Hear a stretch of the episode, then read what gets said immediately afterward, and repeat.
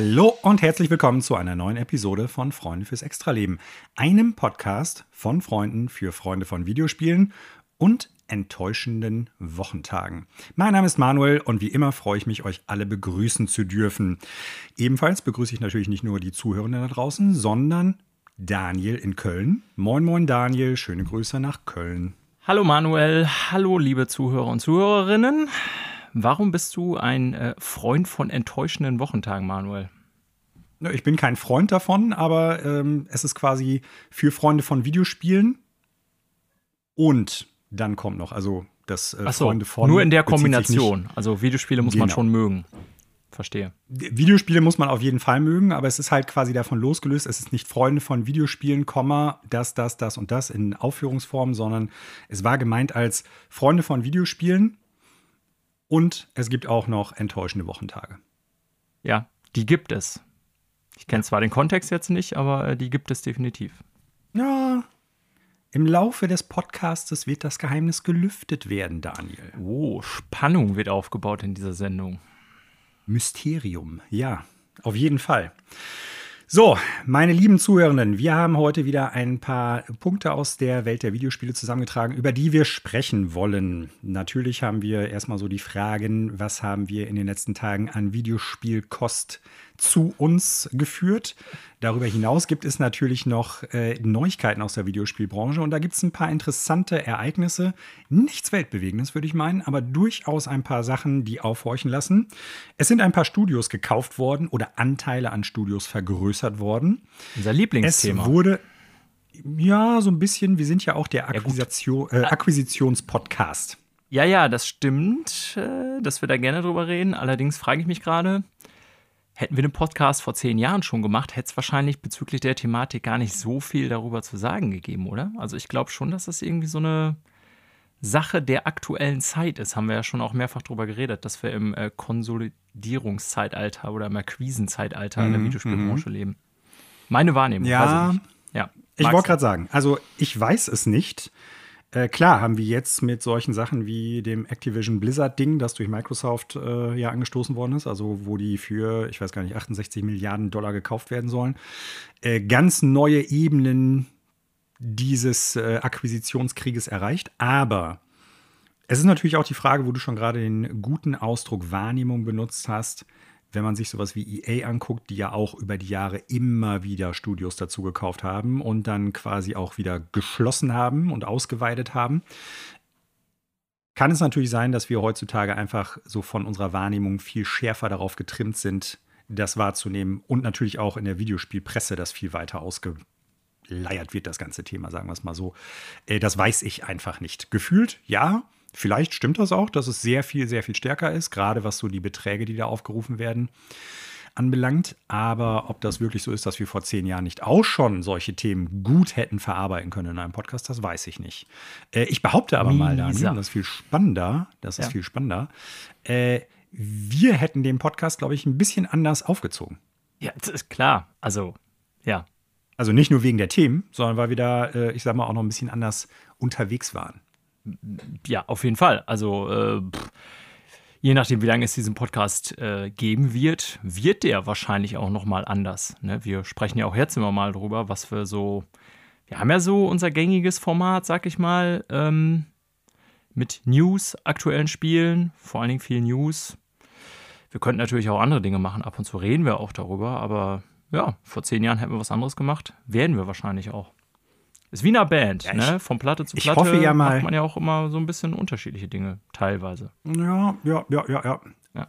Ich finde zwar, man sollte seiner Linie treu bleiben, aber ich hoffe ja so ein bisschen darauf, dass wir irgendwann mal in äh, entfernter Zukunft den Podcast ansagen können mit ein Podcast von Freunden für Freunde von Videospielen und Rollatoren oder sowas. Also wäre natürlich schön irgendwie, wenn das äh, so lange überdauern würde, aber wir werden abwarten, wie es in einem Jahr aussieht. So. Ah. Ja, nachdem ich schon so ein bisschen gesagt habe, was wir heute äh, an Themen haben werden, habe ich natürlich unterschlagen, dass es auch noch um ein, zwei Gerüchte gehen wird aus der Videospielbranche. Und je nachdem, wie viel Zeit wir nach hinten hin haben, werden wir uns auch noch mit anderen Dingen auseinandersetzen. Ich hoffe, wir kommen heute mal dazu, denn es sammelt sich so langsam, aber stetig einiges an Serien und Filmen an, die wir ja. verschaut haben. Sind schon wieder völlig und outdated hier. Ja, also nicht nur, dass wir den Finger nicht mehr am Pilz der Zeit haben, sondern im Endeffekt haben wir äh, uns selber schon etwas überholt. Das stimmt. Ja, ja, das, das stimmt. das ist leider so. Denn einige dieser Sachen stehen schon längere Zeit bei uns in den Startlöchern, aber aufgrund der Länge der jeweiligen Podcast-Episoden haben wir es immer vorgezogen, das dann nicht mehr zu machen. Kommt zu nix, weil wir zu viel Scheiße labern, Manuel. So sieht, so es, aus. sieht es aus. So sieht es aus. Daniel hat es sehr gut auf den Punkt gebracht, wenn auch etwas vulgär, aber das ist man ja bei Daniel gewohnt. Von daher sei es ihm verziehen. Liegt an meiner Profession. Ja, ich glaube, ich würde äh, als Lehrer auch viel fluchen. Ja. Ich würde auch viel fluchen. Kneipen wird. Wird, ja, genau. Wer nichts wird, wird, wird. So. Ich würde aber bevor wir alles andere eher machen, als äh, Wirt in der Kneipe zu sein, wenn ich einen anderen Job hätte. Aber ist ein Thema für einen anderen Podcast, glaube ich. Ja, ich sag's mal so, ich könnte mir schon noch ein paar Jobs vorstellen, die ich vorher lieber nicht machen würde, aber äh, in der Not frisst der Teufel Fliegen, wie man so schön sagt. Und äh, ja, wenn er nichts macht, dann kann er auch keine, kann er gar nichts fressen. So, ja. ne? So, aber bevor wir einsteigen mit dem ganzen Drumherum, was wir so äh, haben, ist meine Frage an dich, Daniel. Was ist, Schrägstrich war, dein liebstes Kirmeskarussell? Denn die Zuhörer zu Hause, und mit zu Hause meine ich aus unserer ursprünglichen Heimat von Daniel und mir, Ippenbüren wissen, am Wochenende dieser Aufnahme findet die Ippenbürener Innenstadt Kirmes statt. Äh, ich kann dieses Jahr leider nicht da sein, da ich Arbeitsverpflichtungen äh, habe und dementsprechend im Spätdienst gewesen bin und sein werde und so weiter und so fort. Aber Daniel natürlich auch nicht, weil er in Köln haust. Ja, ich, Aber ich wollte wir ja haben beide. Sein. Sonst, äh, genau eigentlich äh, würde ich jetzt vielleicht sogar im Zweifelsfall bei dir sitzen, wenn das alles geklappt hätte. Also weiß ich nicht, aber mhm. ja, äh, nö. Ich, ich wollte hin, aber dann ist meine Frau erkrankt. Wir hätten dann live aus dem Skipper aufgenommen. So ist es. So, aber was ist denn früher dein Lieblingskarussell gewesen? Ja, äh, schwierige Sache. Und beschreibe mal, was es ist, weil ich weiß gar nicht, wie weit die ganzen Schausteller und Fahrgeschäfte so durch Deutschland tingeln über die einzelnen Jahrmärkte, Kirmessen und äh, ich weiß gar nicht, wie es sonst noch heißt. Kirchweihfest heißt, glaube ich, in, in äh, Süddeutschland eher. Ja, ist äh, Kirchweihfest, Alter. Schützenfest nennt man es auch in manchen äh, Teilen oder dann ist es das gleiche. Schützenfest ist doch was ganz anderes. Ja, kommt drauf an. In manchen Regionen ist das quasi das gleiche wie Kirmes. Messe ähm, der Kirche, Einweihung. Kirchweih? Ja, ist ja richtig. So, ich meine, vom Art der Charakter her, von, von der äh, philologischen Herleitung hast du da natürlich recht. Whatever. Ähm, habe ich gar nicht so wirklich ein richtiges Lieblingskarussell, weil, Manuel, ich weiß nicht, ob du es wusstest, aber ich glaube schon, ich war nie der Karussellfahrer, weil bei allem, was sich so im Kreis dreht, äh, wird mir ziemlich schnell schwungrig, schwindelig, schlecht, noch nicht mal so richtig, aber ich komme mit Schwindel nicht so gut klar. Und dadurch sind halt eine Menge Kirmeskarussells raus. Äh, so Musikexpress ah. ist so, so ziemlich das höchste der Gefühle bei mir auch schon immer gewesen mhm. als Kind. Ähm, aber alles, was so irgendwie Richtung Rendezvous ging, habe ich einmal als Kind gefahren. Das ist nichts für mich. Danach geht es mir einfach nur beschissen. Mhm. Ich mag sehr gerne Achterbahn. Äh, die, ja. Das äh, kann ich gut ab. So Speed und hoch und runter. Ähm, kann ich auch bei anderen Karussells ab, aber die meisten fahren ja im Kreis und das ist für mich ein No-Go. Mhm, mh. Deswegen kann ich nachvollziehen. Schwierig. Also ich war nie der Typ, der irgendwie zur Kirmes ging, um da äh, 100.000 Karussells zu fahren. Ist das der Plural? Bestimmt. Ähm, ja, weil A teuer, B, wie gesagt, aus genannten Gründen nicht so passend für mich. Äh, daher ist es echt schwierig für mich zu sagen, ja, keine Ahnung, vielleicht Skipper, weil man da früher immer rumhing. Weniger, weil man da hm. ständig mitgefahren ist, sondern weil wir da. Bist du denn aber du bist mal im Skipper drin gewesen? Ja, ja, klar. Also damals, als wir noch jünger waren, ähm, so wie man das so in Erinnerung hat auf Kirmes, dass da die ganzen, keine Ahnung, 15-Jährigen irgendwie im Skipper sind und dann alle übereinander fallen in der Mitte und so. Und das habe ich, äh, hab ich mit irgendwie 13, 14, 15 auch gemacht, habe ich so in Erinnerung. Hm. Also ich bin auch totaler Achterbahn-Fan, nicht zuletzt, weil äh, viele Sachen, wo man so in den Sitz gepresst wird oder wo man so ein bisschen äh, ja, Fliegeschwindigkeit aufbaut, zum Beispiel Kettenkarussell, das kann ich auch nicht so gut haben. Also mir wird nicht sofort schlecht, aber so ein bisschen schwummerig kann mir das schon werden. Achterbahn kann ich so ziemlich alles mitnehmen, was so geht. Mache das auch sehr gerne. Aber da habe ich das Problem, dadurch, dass ich relativ groß bin, dass ich nicht unbedingt in jede Achterbahn rein darf. Das ist ein bisschen. Ja, ja, das ist tatsächlich. Ne? Also selbst. Ähm ich bin jetzt nicht deine Größe, ich bin 1,85, also so im Durchschnitt vielleicht leicht über dem Durchschnitt, aber selbst ich merke dann schon, wenn so die Schulterbügel bei manchen Achterbahnen, das ist schon ja. echt unangenehm. Und wenn man, äh, wie du, eher gehen zwei Meter geht, dann kann ich mir vorstellen, ist das tatsächlich in den meisten Fällen äh, sehr unangenehm, weil du dann immer nach unten rutschen musst quasi. Ja, und dann hast du nämlich wieder das Problem, dass dann deine Beine nicht richtig reinpassen. Das heißt, irgendwie musst du dann so Yoga-Künstler sein, um da reinzukommen. Aber grundsätzlich Achterbahn auch mein favorisiertes Ding. Aber jetzt, wo du sagst, dass du grundsätzlich nicht so der Fan von Karussells bist, die immer im Kreis gehen. Ne? Äh, erklärt sich für mich jetzt auch, warum du an deinem, äh, also warum du nie Bürostühle mit Drehfunktion hast. wow. Ja, äh, ja, theoretisch, dieser Hocker, auf dem ich hier sitze, den kann ich sogar drehen, aber äh, nee. Mach das nicht zu schnell, die wird schlecht. Ja. ich muss mich schon äh, zurückhalten gerade. Ja, aber tatsächlich Gut. so diese Kinderdinger auf Spielplätzen, wenn, wenn man die zu schnell dreht, diese zum Draufsitzen, ist auch schon, auch schon risky. So, äh, weil der, weil der äh, Radius ist, glaube ich, der richtige Begriff, ja auch so klein ist. Ne? Das stört mich auch immer. Das ja. sind ja die Gondeln dann auch für Kirmes, sowas wie Breakdancer oder so. Da dreht sich ja die ganze große Scheibe. Das kann ich haben, mhm. ja, siehe Musikexpress. Aber wenn sich dann das ganze Ding so im kleinen Radius nochmal dreht, dann wird es ja. haarig. Ja. Ja, Verrückt. Daniel, der Karussellexperte, hat gesprochen. Kein äh, Kreisel-Fan. Abgelehnt, sagt er. Ja. So, nachdem wir das abgehandelt haben und äh, wir beide mit einer Träne im Knopfloch an die Ibbenbürner Kirmes 2022 denken, zu der wir leider nicht hinkommen können, wünschen wir natürlich allen Leuten, die da gewesen sind oder vielleicht auf einem vergleichbaren Volks Volksfest ihren Spaß haben, weiterhin viel Spaß. Wir hoffen, das hat euch Spaß gemacht. Wir kommen jetzt zur Frage, die viel wichtiger ist, Daniel. Was wird denn hier gespielt? Ja, ich fürchte, ich bin der schlechteste Videospiel-Podcaster der Welt in dieser Beziehung. Ich habe hier wieder nichts äh, Neues zu berichten. Oh. Äh, okay. zwei Gründe.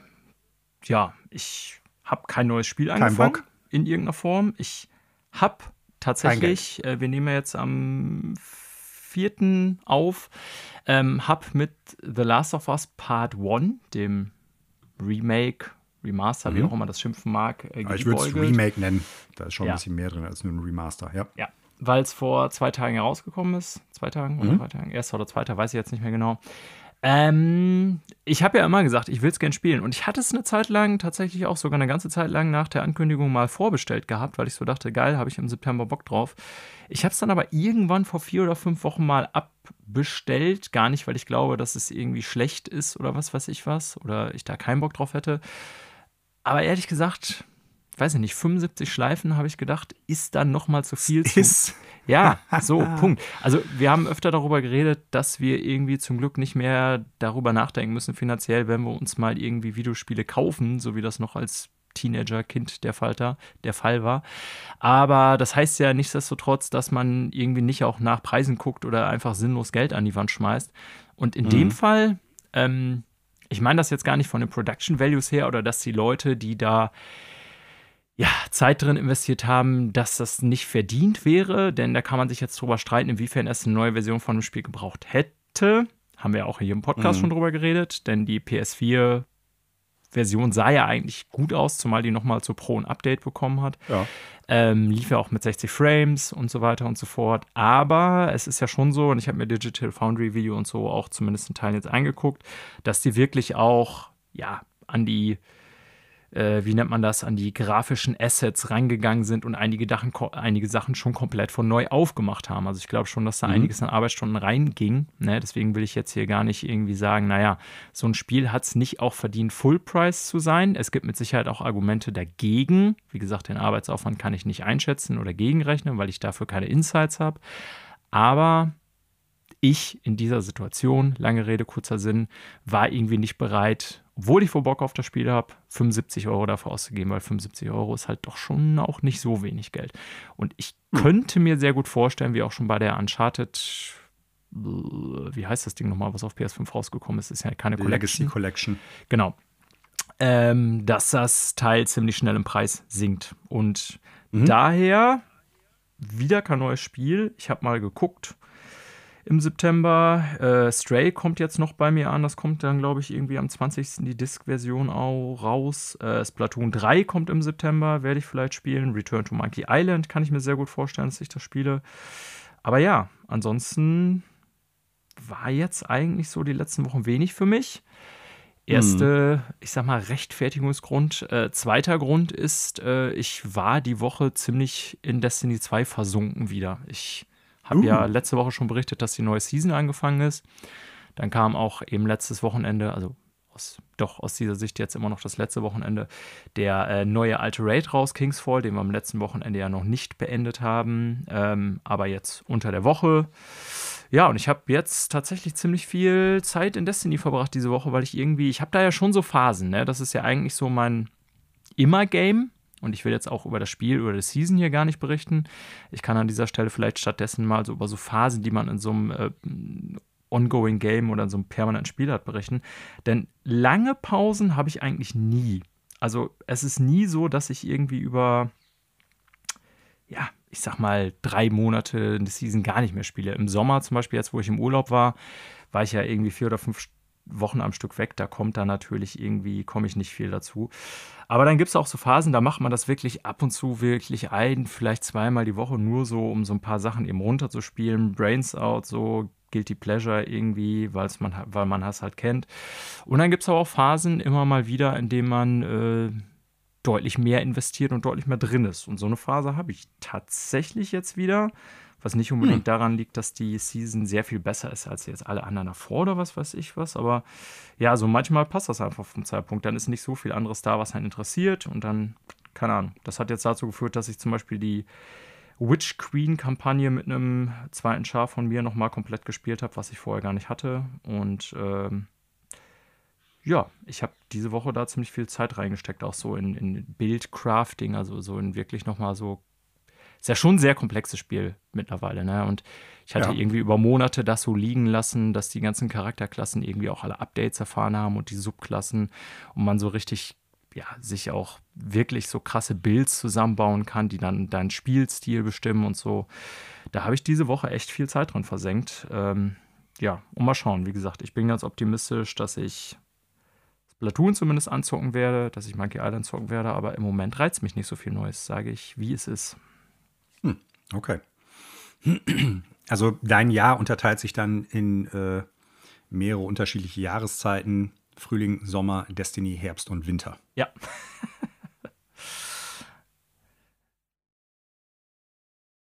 das war's. Mehr habe ich nicht zu berichten. Kein Eindruck irgendwie zur aktuellen Kampagne oder zur Season, also wo man mal sagen würde, ey Leute, pass mal auf, das ist besonders gut, das ist cool, das ist Neues, das. Nö, also nix. Also klar, für so irgendwie so Destiny Freaks würde sich das jetzt lohnen, hier über das eine oder andere zu reden, aber ich glaube, für die Normal-Zuhörer äh, ist das sinnlos, wenn ich jetzt an dieser Stelle mhm. irgendwie auf so verschiedene Builds und womit ich da rumgespielt habe und bla bla. Und über die Witch Queen-Kampagne habe ich damals schon berichtet, dass sie sehr stark ist. Bleibe auch dabei. Ähm, nee, tut mir leid. Da, äh, mehr Zeit. Da ist für, nichts. Genau. Weniger äh, Quatschgelaber von mir am Anfang, mehr Zeit für anderes sozusagen. Okay, ist ja auch gar nicht verkehrt. Ja, dann übernehme ich mal an dieser Stelle und äh, vielleicht hast du ja ein paar Fragen zu den Spielen, ähm, vielleicht aber auch nicht. Ich habe tatsächlich drei Spiele mehr oder weniger beendet. Ja, Warum ich habe es gelesen. Mehr oder weniger wird sich gleich wird sich gleich äh, zeigen. Ich fange mal mit dem ersten an, da will ich gar nicht zu lange drüber sprechen. Ich habe äh, Resident Evil 3 als Remake in der Next-Gen-Version beendet. Ich hatte vor zwei Wochen, glaube ich, schon mal kurz davon gesprochen. Mhm. War damals schon mehr oder weniger kurz vorm Ende, wie ich ja auch vermutet hatte. Das Spiel ist absolut gut. Es ist nicht so gut wie das Remake von 2, aber es ist ja auch streitbar, ob der dritte Teil generell auch einfach schon schwächer als Teil 2 im Original gewesen ist. Ähm, es gibt ein paar Sachen, die weiterhin gut funktionieren. Ich finde so diese Idee, dass du ja im weitesten Sinne ein Action-Adventure-Aufbau hast, also finde den Schlüssel hier, dann kannst du die Tür da aufmachen, dann äh, hier findest du ein Item, was du da benutzen kannst, um da weiterzukommen. Und darüber hinaus, äh, dann sage ich mal noch diese Zombie-Action in Raccoon City mit äh, Nemesis. Das ist weiterhin alles gut. Das Spiel sieht auch super aus. Ich habe es im Raytracing-Modus gespielt. Ähm, das lief auch meistenteils ziemlich rund. Die Action macht Spaß. Aber wie ich es damals schon gesagt habe, im Endeffekt, das Spiel ist nicht wirklich lang. Es gibt zwar viel, was man so Arcade-Style noch rausholen kann, mit, äh, wenn du das so und so gespielt hast und diese und jene Anzahl an Zombies gemacht hast, dann kannst du das und das noch freischalten. Aber die Kampagne an sich ist relativ kurz. Also ich habe jetzt irgendwie sechs oder sieben Stunden vielleicht gebraucht. Ja. Und äh, das sind gute sechs bis sieben Stunden. Wie gesagt, nicht so stark wie Resident Evil 2.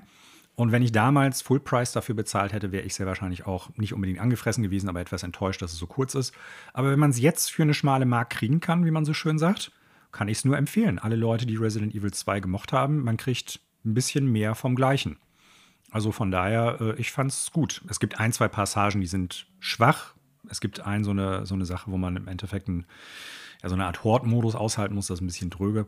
Aber es gibt auch ein paar richtig starke Passagen, wenn man zum Beispiel im Krankenhaus ist das funktioniert gut, das ist äh, spannend.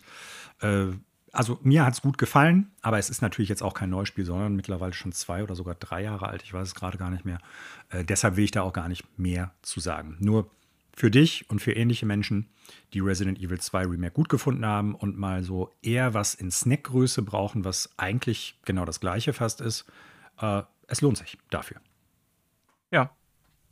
Ja, hätte ich jetzt auch tatsächlich so erwartet. Ich glaube, das ist ja mehr oder weniger Usus wird bestimmt auch Leute geben, die den dritten Teil besser finden als den zweiten, einfach aus bestimmten persönlichen Präferenzen oder in der Zeit, in der man es gespielt hat, wie auch immer. Aber ich glaube, genau. Der Großteil der Menschen würde behaupten, dass der zweite Teil besser ist. Ne? Aber, ja, als Remake, aber auch im Original. Wobei, genau. ähm, bei mir liegt das dann. Ich habe lange Zeit den dritten Teil also im Original besser gefunden als den zweiten. Und eigentlich, wenn ich drüber nachdenke, finde ich das auch heute noch, äh, weil mir so ein bisschen das Setting teilweise besser gefallen hat. Aber äh, die konnten natürlich auch darauf aufbauen, was sie mit dem zweiten Teil gemacht haben, dadurch, dass es ja mehr oder minder der gleiche Schauplatz ist in der Stadt. Aber äh, super. Also, wie gesagt, wenn man das für eine schmale Mark kriegen kann, irgendwie im Game Pass oder beim PlayStation Plus Abo oder so mit drin hat oder einfach mal auf Scheibe für wenig Geld kriegen kann, das ist, äh, ist es auf jeden Fall wert, weil man kriegt mehr von Resident Evil 2. Ein paar richtig gute Passagen drin, ein paar ja, etwas schwächere, aber es lohnt sich meines Erachtens nach doch. Ja, das kriegt man ja auch für 20, 25 Euro oder so, meine ja, ich. Ne, also, und ich finde, ja. dafür ist das ein guter Preis. Auf ja. jeden Fall. Darüber hinaus habe ich aber tatsächlich noch zwei neue Spiele gespielt. Eins, das ziemlich neu ist, weil es vergangene Woche auch erst rausgekommen ist oder mehr oder weniger diese Woche am Dienstag, glaube ich. Und eins, das jetzt in der Woche vorher rausgekommen ist. Ähm, ich fange mal mit dem an, was ich in der letzten Woche schon bekommen habe, aber danach erst angefangen habe, richtig zu spielen, sodass ich in der vergangenen Episode noch nicht wirklich drauf eingehen konnte. Soul Hackers 2 von Atlas. Das äh, im weitesten Sinne ja ein JRPG ist, was aus der Shin Megami Tensei Serie mehr oder weniger entstammt, beziehungsweise es gehört dazu, aber es ist aber so ein, so ein Ableger davon. Ist der Nachfolger von einem alten, ich weiß gar nicht mehr, Sega Saturn-Titel, glaube ich. Ähm, ja, hat aber mit dem Originalspiel nur noch rudimentär zu tun, auch was den Look und so betrifft. Ähm, es sieht ganz schick aus. Es hat halt so einen ja, sehr stilisierten Look. Und im weitesten Sinne fungiert, äh, funktioniert das als Dungeon Crawler. Man hat eine, äh, ja, so eine Karte, auf der man dann halt Orte auswählen kann, wo man sich dann hinbegibt. Da passieren dann entweder Story-Sachen oder man geht in einen Dungeon rein oder macht irgendwie eine Quest oder sonst was. Und die Kämpfe laufen dann mit den Dämonen aus dem Shin Megami Tensei-Universum ab. Ja. Man hat mehrere Charaktere, die man auswählen kann. Sind die Dämonen ja, du hast eine Frage? Ja, genau. Entschuldigung, dass ja. ich dir dazwischen grätsche, äh, weil du schon sagst, also ich bin gerade, wir haben uns ja schon mal was sogar zu dem Spiel bei dir angeguckt von mhm. Isa Allies oder so. Ich weiß es nicht mehr. Egal. Easy Allies war es, glaube ich. Genau. Ja. Ähm, ist das eigentlich das, also wenn, ich, ich komme ja immer durcheinander, weil eigentlich Persona ja von, äh, Gott, wie heißt es, Shin Megami, Shin Megami. Tensei mhm. äh, mehr oder weniger abstammt oder ein Ableger ist und Soul mhm. Hackers ja irgendwie auch eine Connection hat, ist das eigentlich eher so eine, ich sag mal, storytechnische Verbindung, dass so verschiedene Charaktere auftaucht oder ist es einfach so, dass so bestimmte Dämonen, wenn du jetzt davon sprichst, das ist ja so eine Grundsystematik, die alle drei Spiele offensichtlich haben, dass mhm. die gleich sind? Also woraus besteht die Connection zwischen den Spielen? Also ich kann dir jetzt historisch nicht genau sagen, wann da Persona rausgesplittet worden ist oder so. Das, da bin ich nicht äh, zu gut in der Materie drin. Irgendwie ist das dann davon mal abgesplittet worden. Und jetzt Soul Hackers im Prinzip ähnlich. Ähm, ist auch so ein Spin-off eigentlich gewesen, weil auch das Gameplay noch anders ist als die reguläre Shin Megami Tensei-Serie. Da komme ich aber gleich noch drauf zu sprechen. Es gibt ja noch sowas wie äh, Devil Survivor und Devil Summoner. Und zum Beispiel äh, Devil Survivor ist so ein Spin-off. Die beiden Spiele finde ich auch super, 1 und 2. Die gab es auf dem DS bzw. 3DS, gab es Remakes davon. Das ist halt so ein äh, Strategie-RPG. Auch mit dieser Dämonenmechanik, aber halt das Kampfsystem ganz anderes.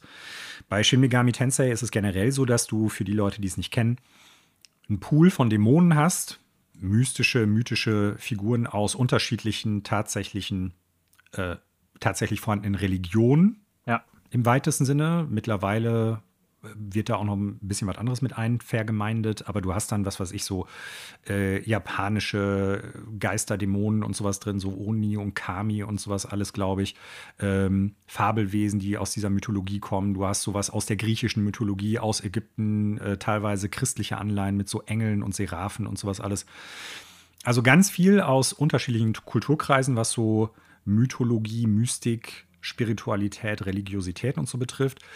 Und die kannst du dann leveln, aber nicht nur, dass du die leveln kannst, sondern du kannst die fusionieren und daraus neue Dämonen oder neue Wesen entschaffen, erschaffen. Ne? Und ja. äh, da versuchst du dann halt immer, gemessen an dem, was du jetzt gerade bekämpfen möchtest, für Gegner oder Bosse oder sonst irgendwie, die passendsten Dämonen zusammen zu fusionieren.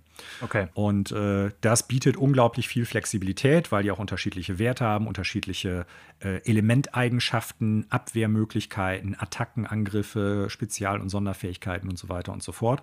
Sehen in der Regel auch super abgefahren aus. Ähm, das ist erstmal das Grundkonzept von Shin Megami und das ist auch so ein bisschen in Persona drin. Und Persona, ich weiß jetzt nicht genau, ob das mittlerweile noch eins zu eins ist, aber zumindest früher hatte es äh, also eine ziemlich große Überlappung von den Dämonen gegeben oder den Personas, die du dann da halt nehmen konntest, die aus dem Shin Megami-Universum äh, übernommen worden sind. Und jetzt ist es bei dem neuen Spiel, bei Soul Hackers 2, ist es so, du hast halt nicht mehr die Situation, dass du im Prinzip deinen Hauptcharakter hast, den du in der Party hast und dann halt unterschiedliche Dämonen dazu nimmst, in der Regel drei, die dann in die Kämpfe mit reingehen, sondern du hast halt äh, mehrere Spielercharaktere, also Menschen in dem Zusammenhang, mehr oder weniger, die du auch levelst und die können dann halt einen Dämonen, also zumindest soweit wie ich gespielt habe, können einen Dämonen im Prinzip äh, anwählen und die Fähigkeiten davon nutzen. Ah, okay. So, ich sage jetzt mal, ich, ist jetzt kein, kein wirklicher, äh, kein, kein wirkliches, äh, kein wirklicher Begriff, weil die anders heißen. Aber zum Beispiel äh, hast du einen Dämon, der kann eine Blitzattacke machen. Das ist dann Sio, heißt das. Und dann hat dein Charakter, der den ausgewählt hat, diesen Dämon, der hat dann halt die Fähigkeit, in seinem Fähigkeitenbaum Sio zu nehmen und dann kannst du den im Kampf nutzen. Hat so ein bisschen den Nachteil meines Erachtens nach, zwar erweitern sich auch die Fähigkeiten dieser Dämonen, aber im Prinzip geht es nicht mehr darum, so eine Gruppe aus Dämonen zusammenzubauen und weiter zu fusionieren, sondern eher so, das ist wie bei Pokémon, sag ich mal. Da gibt es ja die sogenannten, äh, ich weiß gar nicht mehr, wie die genau heißen. Also die Fähigkeiten, die du im Prinzip nur so als Hilfsfähigkeiten brauchst bei dem Pokémon, um einen Busch wegzumachen oder um übers Wasser zu schwimmen oder so. Und so fühlt sich das Ganze ein bisschen an. Also es geht nicht mehr um die Dämonen an sich, die sind austauschbar und beliebig, auch wenn die anders aussehen, andere Fähigkeiten haben, aber weil die nur noch als Fähigkeiten auftauchen und nur noch in besonderen Sequenzen auch auf dem Bildschirm zu sehen sind, beziehungsweise in Kämpfen dann auftauchen, ist das Ganze irgendwie so, das ganze Konzept langweilig für mich geworden, muss ich leider sagen. Ah. Ähm, ich lasse die Katze aus dem Sack. Ich habe es vorzeitig beendet im Sinne von, ich werde es auch nicht weiterspielen. Ah, das ist ja das eher ist, selten bei dir. Ja. Also ich weiß jetzt nicht, wie lang das ist, kann ich jetzt mal eben nachgucken, aber ja, je nachdem. Es ist für ein JRPG überschaubar. Ich glaube, 35 Stunden oder so soll es gehen. Okay. Ähm, das hält sich in Grenzen. Natürlich hast du noch ganz viel, was du an zusätzlichen Aufgaben machen kannst oder so. Aber ich habe es jetzt nach ungefähr, ich glaube, acht Stunden an Nagelgang, weil mir das Kampfsystem einfach so langweilig war. Denn äh, Soul Hackers 2, auch wenn das auf, ich sag mal, den leistungsstärkeren Konsolen PlayStation äh, 4, 5, Xbox Series S, X und ich glaube sogar auf der One noch läuft, äh, ist es so, dass es an vielen, auf vielen Ebenen ein Rückschritt im Vergleich zum letzten tatsächlichen Shin Megami Tensei 5 ist auf der Switch. Was wäre ganz Gameplay-technisch. Ne? Super, ich fand es ja. mega gut. Äh, Gameplay-technisch, Äh, vom Ablauf des Spiels her, vom Moment-to-Moment-Gameplay her, von den Kämpfen, von der Spielmechanik und sogar von der Grafik. Natürlich sieht das alles sehr viel schärfer aus als auf der Switch Shin Megami Tensei 5 und natürlich läuft das Ganze auch viel runter. Also das ist, ich lehne mich jetzt mal aus dem Fenster, ohne dass ich irgendwie bei Digital Foundry bin und die entsprechende Kenner habe. Das läuft, äh, soweit ich das gespielt habe, in der Regel immer mit 60 Frames per Second auf der Series X mit einer sehr hohen Auflösung. Ob das jetzt wirklich 4K ist, kann ich gerade gar nicht sagen. Aber äh, grundsätzlich, die Dämonen sehen simplifiziert aus also was die grafischen Effekte betrifft. Die Animationen der Dämonen sind eingeschränkter, also die Animation bei jeder Attacke ist die gleiche, bloß der Effekt, der beim Spielercharakter dann ankommt, ist ein anderer. Und bei den Spielercharakteren ist das auch so. Jeder Angriff ist der gleiche Angriff, egal welche Fähigkeit du auswählst. Und das ist schon ein Rückschritt. Ähm, das ist echt schade. Die ganze Welt sieht zwar sehr ja, man würde jetzt neudeutsch sagen, sehr stylisch aus. Ne? Also sehr, sehr klar designt im weitesten Sinne, aber sieht auch leider langweilig aus. Es ist alles sehr, sehr eingeschränkt, was die, was die Dungeons betrifft.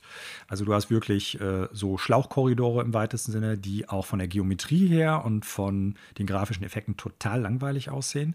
Du hast, soweit ich gespielt habe, immer die gleiche Dungeon-Musik, was echt super nervig ist, die auch immer nach dem Kampf neu anfängt. Also immer wieder beim, beim ersten Punkt. Äh, die Musik ist insgesamt okay, aber leider auch nicht mehr. Und äh, bei Shin Megami Tensei 5 waren jetzt nicht alles Tracks super, aber ein paar waren richtig gut und passten auch zu dieser desolaten, zu diesem desolaten Flair äh, des postapokalyptischen Weltuntergangs, in der, in dem Shin Megami Tensei Spiele zumindest aus der Hauptreihe immer spielen. Ähm, die äh, Charaktere sehen so aus, als ob jemand gesagt hätte, ey, pass mal auf, Persona ist super erfolgreich, weil es so mega stylisch ist. Äh, das müssen wir jetzt irgendwie für Shin Megami Tensei auch hinkriegen, aber das können wir nicht mit der Hauptserie machen, nehmen wir jetzt halt Soul Hackers. Und dementsprechend, äh, ja, die Charaktere sehen interessant aus, aber die könnten auch aus Persona kommen oder aus ähm, The World Ends With You. Und irgendwie passt das alles nicht so richtig zusammen. Und äh, darüber hinaus ist einfach das Kampfgameplay, das ich ja eben schon geschildert habe, super dröge, super langweilig. Du hast auch so Situationen. Bei Shin Megami Tensei 5 ist es ja so, du hast ja große, weite Areale, also fast schon so Open-World-artig, wo ja. du viel rumlaufen kannst. Kann mich erinnern. Du siehst, du siehst vor allen Dingen auch die Dämonen auf der Landkarte, die da rumstrolchen und du siehst auch immer, welche Dämonen das sind. Das heißt, du kannst dich auf die Kämpfe vorbereiten. Früher war das nicht immer so, sondern du hast halt so ein, ja, so ein amorphen Blob gehabt, mehr oder weniger. Du konntest vielleicht noch einschätzen, er ist ein großes oder kleines Monster oder Dämon, aber das war es auch schon. Du wusstest nicht, auf was du da wirklich triffst. Und das ist jetzt bei Soul Hackers 2 wieder so, also ein Rückschritt auch da. Du kannst nicht erkennen, welche Monster dir da jetzt begegnen. Klar, wenn du jetzt irgendwie vier Stunden im Dungeon verbracht hast, dann hast du vielleicht jedes Monster gesehen und weißt, das, das, das und das kommt auf mich zu. Aber du kannst im Vorfeld nicht darauf planen. Und und da können mich äh, die Zuhörenden jetzt gerne korrigieren. Vielleicht habe ich die Funktion auch einfach nicht geschnallt oder nicht gesehen. Du kannst während der Kämpfe keine Dämonen austauschen. Und das ist halt bei Shin Megami Tensei gerade äh, super wichtig, weil wenn du einen Dämon hast, der eine besondere Abwehr gegen ein Element hat und du hast aber nur diese Dämonen ausgewählt, von denen du dann die Fähigkeit mit diesem Element nutzen kannst, dann bist du aufgeschmissen. Ja. Da kannst du nicht sagen, ich tausche die jetzt eben aus. Zumindest soweit, wie ich gespielt habe, gab es dafür die Möglichkeit nicht oder ich habe es nicht geschnallt. Und äh, darüber hinaus ist es auch so, wenn du in den Dungeons bist, die Monster oder diese, diese Schatten, beziehungsweise amorphen Blobs habe ich sie gerade genannt, der Monster, die du dann bekämpfst, die tauchen teilweise echt ein paar Meter vor dir erst aus dem Nichts auf. Nicht, weil das technisch so ist, weißt du, dass du die, äh, ja, die Sichtweite da nicht hast oder die Sichtdistanz nicht so hoch ist, sondern äh, das ist grafisch so designt, als ob die aus dem Nichts sich so materialisieren extra. Ja. Und das ist doppelt blöd. Das ist auch wieder ein Rückschritt im Vergleich zu Shin Megami Tensei 5. Äh, viele Menüführungen sind total hanebüchen und unübersichtlich. Auch das war schon in dem letzten Teil nicht so gut, aber sehr viel besser als hier. Und es war auch sehr viel besser als in äh, SMT 5, äh, SMT 4 oder Apocalypse. Also das ganze Spiel ist auf super vielen Ebenen ein Rückschritt. Es wirkt altbacken und archaisch. Es macht teilweise einfach keinen Spaß. Du kannst Kämpfe nicht beschleunigen, selbst wenn du in Trash-Mobs reinläufst. Ähm, es ist wirklich dröge. Darüber hinaus, die Story kommt bis soweit ich gespielt habe, kaum bis gar nicht in Fahrt. Die Charaktere sind jetzt für mich nicht super interessant. Es ist halt so viel Lifestyle. Äh, Geplänkel dabei, weißt du, du setzt dich mit deinen Charakteren dann an eine Bar und dann berichten die von ihren Erlebnissen früher oder sowas. Äh, weiß ich nicht. Man kann jetzt über Shin Megami Tensei generell und auch über Teil 5 sagen, das ganze Ding ist äh, ja krude teilweise, was die Story betrifft. Und ich habe damals in meiner Bewertung, beziehungsweise als ich das durch hatte, ja auch im Podcast gesagt, manchmal hätten sie ein bisschen mehr Story reinbringen können und nicht so lange Durststrecken, bevor wieder ein Storybeat kommt. Äh, das ist bei Soul Hackers 2 ganz anders. Da wünsche ich mir manchmal, dass die einfach die Klappe halten und gerade nichts wieder reinbringen. Die Intro-Sequenz dauert irgendwie, ich weiß gar nicht, 15 Minuten, bevor du spielen kannst. Dann gehst du zwei Meter, dann kommt wieder irgendwie eine Zwischensequenz, es kommt wieder irgendein Geseier zwischen Charakteren. Also als ob die das jetzt überkompensiert hätten, was bei Shin Megami Tensei 5 an Story malus kritisiert worden ist. Und dementsprechend, ich werde es nicht weiterspielen. Es ist mir zu langweilig und das passiert nicht häufig. Es ist grundsätzlich kein schlechtes Spiel. Es funktioniert. Es hat ein paar interessante Konzepte, es hat ein paar interessante Designs. Wer Zeit und Lust hat, sich damit auseinanderzusetzen und so ein wirklich sehr, sehr altbackenes, sehr archaisches JRPG zu spielen, ja, kann ich dann den Leuten ans Herz legen.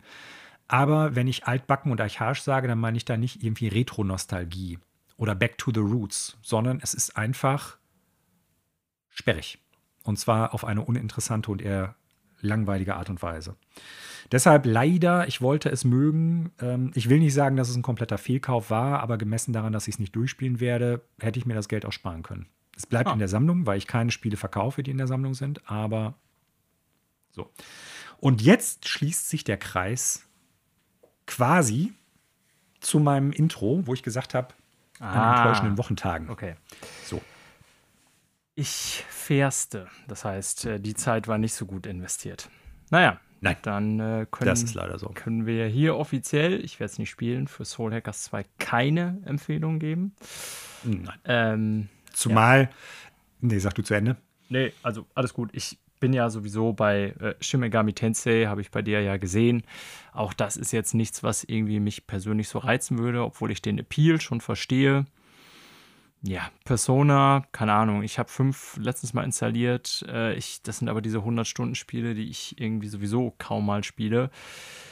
Äh, weiß ja. ich nicht, ob ich irgendwann eines Tages nochmal in die Serie einsteige oder warm damit werde, aber ja, ne, wird ja immer beliebter, muss man ja sagen. Persona ist ja im Westen mittlerweile auch eine große Marke, sogar deutlich größer ja, als Shin Megami größer, größer als Megaten, ganz ja, klar. So, ähm, ja. Also das ist ja das Beknackte. Eigentlich hatte ich mich auf Soul Hackers 2 auch deshalb gefreut, weil es halt in den Previews und auch in den Reviews als nicht so super langatmig und super lang bezeichnet worden ist. Ne? Ähm, Shin Megami Tensei 5 habe ich über 100 Stunden reingesteckt. Habe damit auch jede Minute Spaß gehabt. Soul Hackers 2 sollte irgendwie zwischen 35 und 40 Stunden dauern, glaube ich. Finde ich auch erstmal gut, aber da muss es natürlich ist auch eine, Spaß machen. Eine gute Länge, aber das, genau, wenn der, der Funken da nicht überspringt, und das ist bei mir überhaupt nicht gewesen, dann hätte es auch 10 Stunden lang sein können. Ich hätte gesagt, ey Leute, nö, ne? schade deshalb. Ja. Naja, mal gucken. Ich denke, äh, Shin Megami Tensei 5 war ein ziemlicher Erfolg. Äh, davon werden wir mit Sicherheit irgendwann in zehn Jahren einen sechsten Teil sehen und vielleicht wird ja auch irgendwann mal Devil Survivor 3 kommen. Da hätte ich auch Bock drauf. So. Dann hast du aber dann ich, noch ein Spiel. Genau, und zwar ein relativ neues ja. und ich weiß gar nicht, ob du das auf dem Schirm hattest. Ja, ich würde das mal, äh, mal einführen, wenn das okay ist, denn ich hatte es nicht okay, auf dem Schirm. Ähm, mhm. Ich habe das in der Zwischenzeit mal mir so ein bisschen Gameplay bei YouTube angeguckt und irgendwie hier, weil ich mit dem Spiel so gar nichts anfangen konnte so richtig. Ja. Und die Rede, äh, wovon Manuel euch gleich berichten wird, wenn ich schon nicht berichten kann, ist von Immortality und ich mache mal zuerst eine Vermutung. Ähm, du hast es wahrscheinlich über einen Xbox Game Pass gespielt, den du noch hast. Genau. Okay. Richtig. Ja. Das ist, das, ist so. Äh, das ja, Spiel auf äh, Xbox und äh, Windows PC also rausgekommen. Mhm. Ähm, von Sam Barlow. Das hatte ich nicht auf dem ja. Schirm. Und äh, Sam Barlow, jetzt muss ich mal schauen, ist, glaube ich, am bekanntesten für zwei Silent Hill-Teile, ne? Und muss ich mal überlegen. Das habe ich jetzt gerade nicht auf dem Schirm. Nee, vor allen Dingen äh, Her Story und Telling Lies. Ach, Her Story, stimmt, sowas, genau. Ja, ja, ja. Stimmt, also ich weiß jetzt nicht, ob der habe ich das hier gerade bei Silent Hill falsch gelesen? Ich gucke das nochmal nach. Ähm, dann hatte ich das vielleicht auch falsch auf dem Schirm. Ähm, Ach stimmt, doch, du hast recht, der ist bei Shattered Memories tatsächlich sogar dabei gewesen. Shattered jo. Memories. Silent Hill Origins und Silent Hill Shattered Memories. Ja, egal. Habe ich aber übersehen. Das ist vor allen Dingen Hörstories. Also irgendwas hatte ich, äh, Hörstory. Irgendwas hatte ich von dem Namen auf jeden Fall, also diesen Namen hatte ich irgendwie noch in Erinnerung, mhm. Sam, ba Sam Barlow. Ich weiß auch nicht, ob wir in der Quartalsvorschau über Immortality gesprochen haben. Ähm, ich glaube nicht. Okay. Weil ich, ich hatte es nicht auf dem Schirm. Ich habe es auch überhaupt nicht in Erinnerung gehabt. Und ich habe mir jetzt mal gerade Gameplay reingezogen und in Anführungsstrichen Gameplay. So, und ich äh, bin ja echt super gespannt, was du jetzt über das Spiel berichten wirst. Also, falls sich jetzt verwundert, wie konnte Manuel es schaffen, so viele Videospiele durchzuspielen. Immortality ist, wenn ich das richtig recherchiert habe, hier auch nicht besonders lang und es ist ja ein interaktiver Film, mehr als ein Videospiel fast, würde ich sagen. Genau. Ja. Und das sah relativ abgefahren aus, was ich gesehen habe, wo dann der YouTuber, der das hier gespielt hat, immer in so verschiedene, ich sag mal, Kamerasnippets reingezoomt hat und sich dann da angeguckt mhm. hat, was in dieser Filmszene gerade gelaufen ist. Und mhm. ja, ich also da ich das wirklich, also es passiert selten, dass wir ein Spiel besprechen, was ich gar nicht auf dem Schirm habe und ich bin sehr gespannt, was du jetzt berichtest. Ja, also ich hatte es damals in der Quartalsvorschau auch überhaupt nicht auf dem Schirm. Ich muss dazu auch sagen, ich bin jetzt nicht der allergrößte Sam Barlow-Jünger, beziehungsweise Half Mermaid Productions, also äh, Her Story und Telling Lies. Her Stories, ziemlich interessantes Konzept. Telling Lies ist irgendwie so ein bisschen an mir vorbeigegangen, habe aber auch mitbekommen, dass das durchaus auch gute Wertungen gekriegt hat, beziehungsweise Liebhaber hatte und hat. Ähm, bin dann irgendwie vor ein paar Wochen darüber gestolpert im Internet und habe dann so gedacht, jo, eigentlich so einen interaktiven Film mit so einem Mysterium dahinter. Ne? Es geht ja um so eine äh, verschwundene Schauspielerin und irgendwie Filme, die von der aufgetaucht sind. Da hast du wohl Bock drauf. Und äh, Telling Lies vom Konzept auch sehr cool. Äh, nicht Telling Lies, äh, Her Story vor allen Dingen. Achso, sorry, Her Story, ja. Und äh, ja, so ein bisschen irgendwie Interaktion mit Videospiel, äh, mit, mit äh, Filmen und dementsprechend dann, ich sag mal, neue ja, Untersuchungsergebnisse, sage ich mal, neue Erkenntnisse dann irgendwie da rausziehen und dann irgendwie das alles selber zusammenpuzzeln. Sehr cool. Immortality an sich ist, äh, ich sag mal, eine Story über eine Schauspielerin, die in den 60er Jahren, Ende der 60er, Anfang der 70er und später nochmal in den 90ern drei Filme gedreht hat. Keiner dieser Filme ist veröffentlicht worden. Ähm, die, soweit ich weiß, fiktive Person heißt, äh, jetzt muss ich mal eben überlegen, äh, Marissa Marcel. Ähm, ja, und es geht ein bisschen um die Frage, was ist eigentlich aus dieser Frau geworden? Wo ist die geblieben? Was ist passiert? Warum sind die Filme nicht rausgekommen? Und es spielt sich im Endeffekt so, die Filme oder die einzelnen Filmrollen der Aufnahmen sind wieder aufgetaucht und du hast die Aufgabe, sag ich mal, als äh, ja, Ermittler. Mensch, der im Film arbeitet, ja nicht mal unbedingt Ermittler, sondern jemand, der äh, in der Filmbranche arbeitet, die Filme wieder zusammenzuschneiden okay. und äh, so ein bisschen zu gucken, wo kommt dieser Clip her, wo kommt jeder Clip her. Weil die drei Filme auch sehr unterschiedlich sind vom Inhalt her. Da will ich natürlich jetzt noch nicht zu viel zu sagen, weil wäre ja ein Spoiler, man soll sich das ja selber ein bisschen zusammenpuzzeln. Was ganz cool ist, ist halt, die haben tatsächlich drei Filme, drei Kurzfilme mehr oder weniger gedreht, die dann auseinandergeschnitten. Dazu noch ein paar zusätzliche Szenen auch gedreht mit echten Schauspielern. Ja. Ähm, das war über das, die Produktion. Vorhin, ja. Genau. Und dann, dann hast du einmal eine Szene, die aus dem Film direkt kommt. Dann hast du irgendwie äh, eine Lesung des Skripts. Ne, in einer anderen Episode, sage ich mal, wo die äh, bei so einer Plapperprobe sind. Dann haben die, äh, ja, irgendwie so, so, wie sagt man, Proben in so einem leeren Studio dabei. Darüber hinaus gibt es dann auch noch so Interviews, die teilweise mit den Schauspielern geführt worden sind oder sowas. Und das Coole ist, weil die Filme einmal 1969, 1970 und 1999 gedreht worden sein sollen, haben die es echt gut hingekriegt, den Look und den Feel wie man so schön sagt. Also wie sieht der Film aus, wie ist der gedreht worden, wie ist der konzipiert, welche Thematiken sind drin, welche Kameraeinstellungen und so weiter und so fort. Dieser Zeit, soweit ich das als Laie beurteilen kann, unfassbar gut einzufangen. Bild und Ton. Also die gesamte Produktion von Immortality ist echt extrem hochqualitativ. Also es ist wirklich, ähm, da ist Geld reingeflossen. Das sieht man. Das fühlt man, was so die filmische Umsetzung betrifft. Der Film, der erste, ich weiß gar nicht mehr genau, wie die Filme heißen. Äh, der erste Film, der so ein bisschen so, äh, ja, ich sag mal, so ein, so ein, was kann ich jetzt sagen, ohne dass ich da im Endeffekt äh, spoilere. der erste Film heißt Ambrosio und da geht es im weitesten Sinne um so einen Mönch in so einem äh, mittelalterlichen Kloster. Und äh, das sieht aus, als ob das ein Film aus den 60er Jahren sein könnte. Der nächste Teil, der so ein bisschen so ein, so ein, so ein ja, Cop-Thriller sein könnte, sein sollte, so im weitesten Sinne, ähm, könnte aus den 70ern stammen und auch der 1999er Film. Äh, ebenfalls. Und da gibt es natürlich so thematische Überschneidungen. Worum geht es eigentlich im Hintergrund? Was ist die eigentliche Story, um die es geht? Es gibt noch ein paar Mysterien, die sich eröffnen, wenn man halt ein bisschen darauf guckt. Und das Gameplay funktioniert jetzt so. Ich habe jetzt lange über diese Film, Filme gesprochen. Du kannst dir die einzelnen Videos angucken, die dann irgendwie, was weiß ich, so eine Minute oder so vielleicht gehen. Und dann kannst du zu jeder Zeit pausieren, kannst auf einen Gegenstand oder auf einen Charakter in dem jeweiligen Bild, das du dann gerade vor dir liegen hast, drücken und dann wird dir ein neues Video präsentiert, wo zum Beispiel der gleiche Schauspieler drin vorkommt. Oder wenn du auf einen Apfel drückst, dann kommt äh, ein Clip, wo auch ein Apfel drin ist.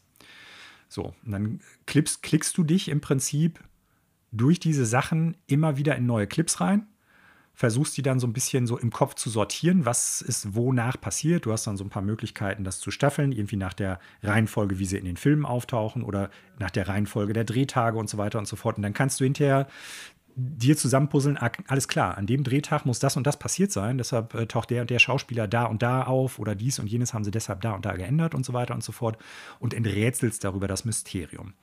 Ja. Es gibt ein paar richtig coole Momente, wo so Aha-Erlebnisse kommen, weil man es dann halt geschnallt hat. Alles klar, das ist dahinter. Und es gibt noch ein ganz großes anderes Mysterium, das buchstäblich hinter den anderen ist. Da will ich nicht zu sehr drauf reingehen. Man hat noch die Möglichkeit, so vorzuspulen, zurückzuspulen, äh, Slow Motion zu machen und sowas alles. Das große Problem, das ich leider sehe, ich fand meine, ich weiß nicht, ich habe es an zwei Tagen, glaube ich, durchgespielt oder an zwei Abenden.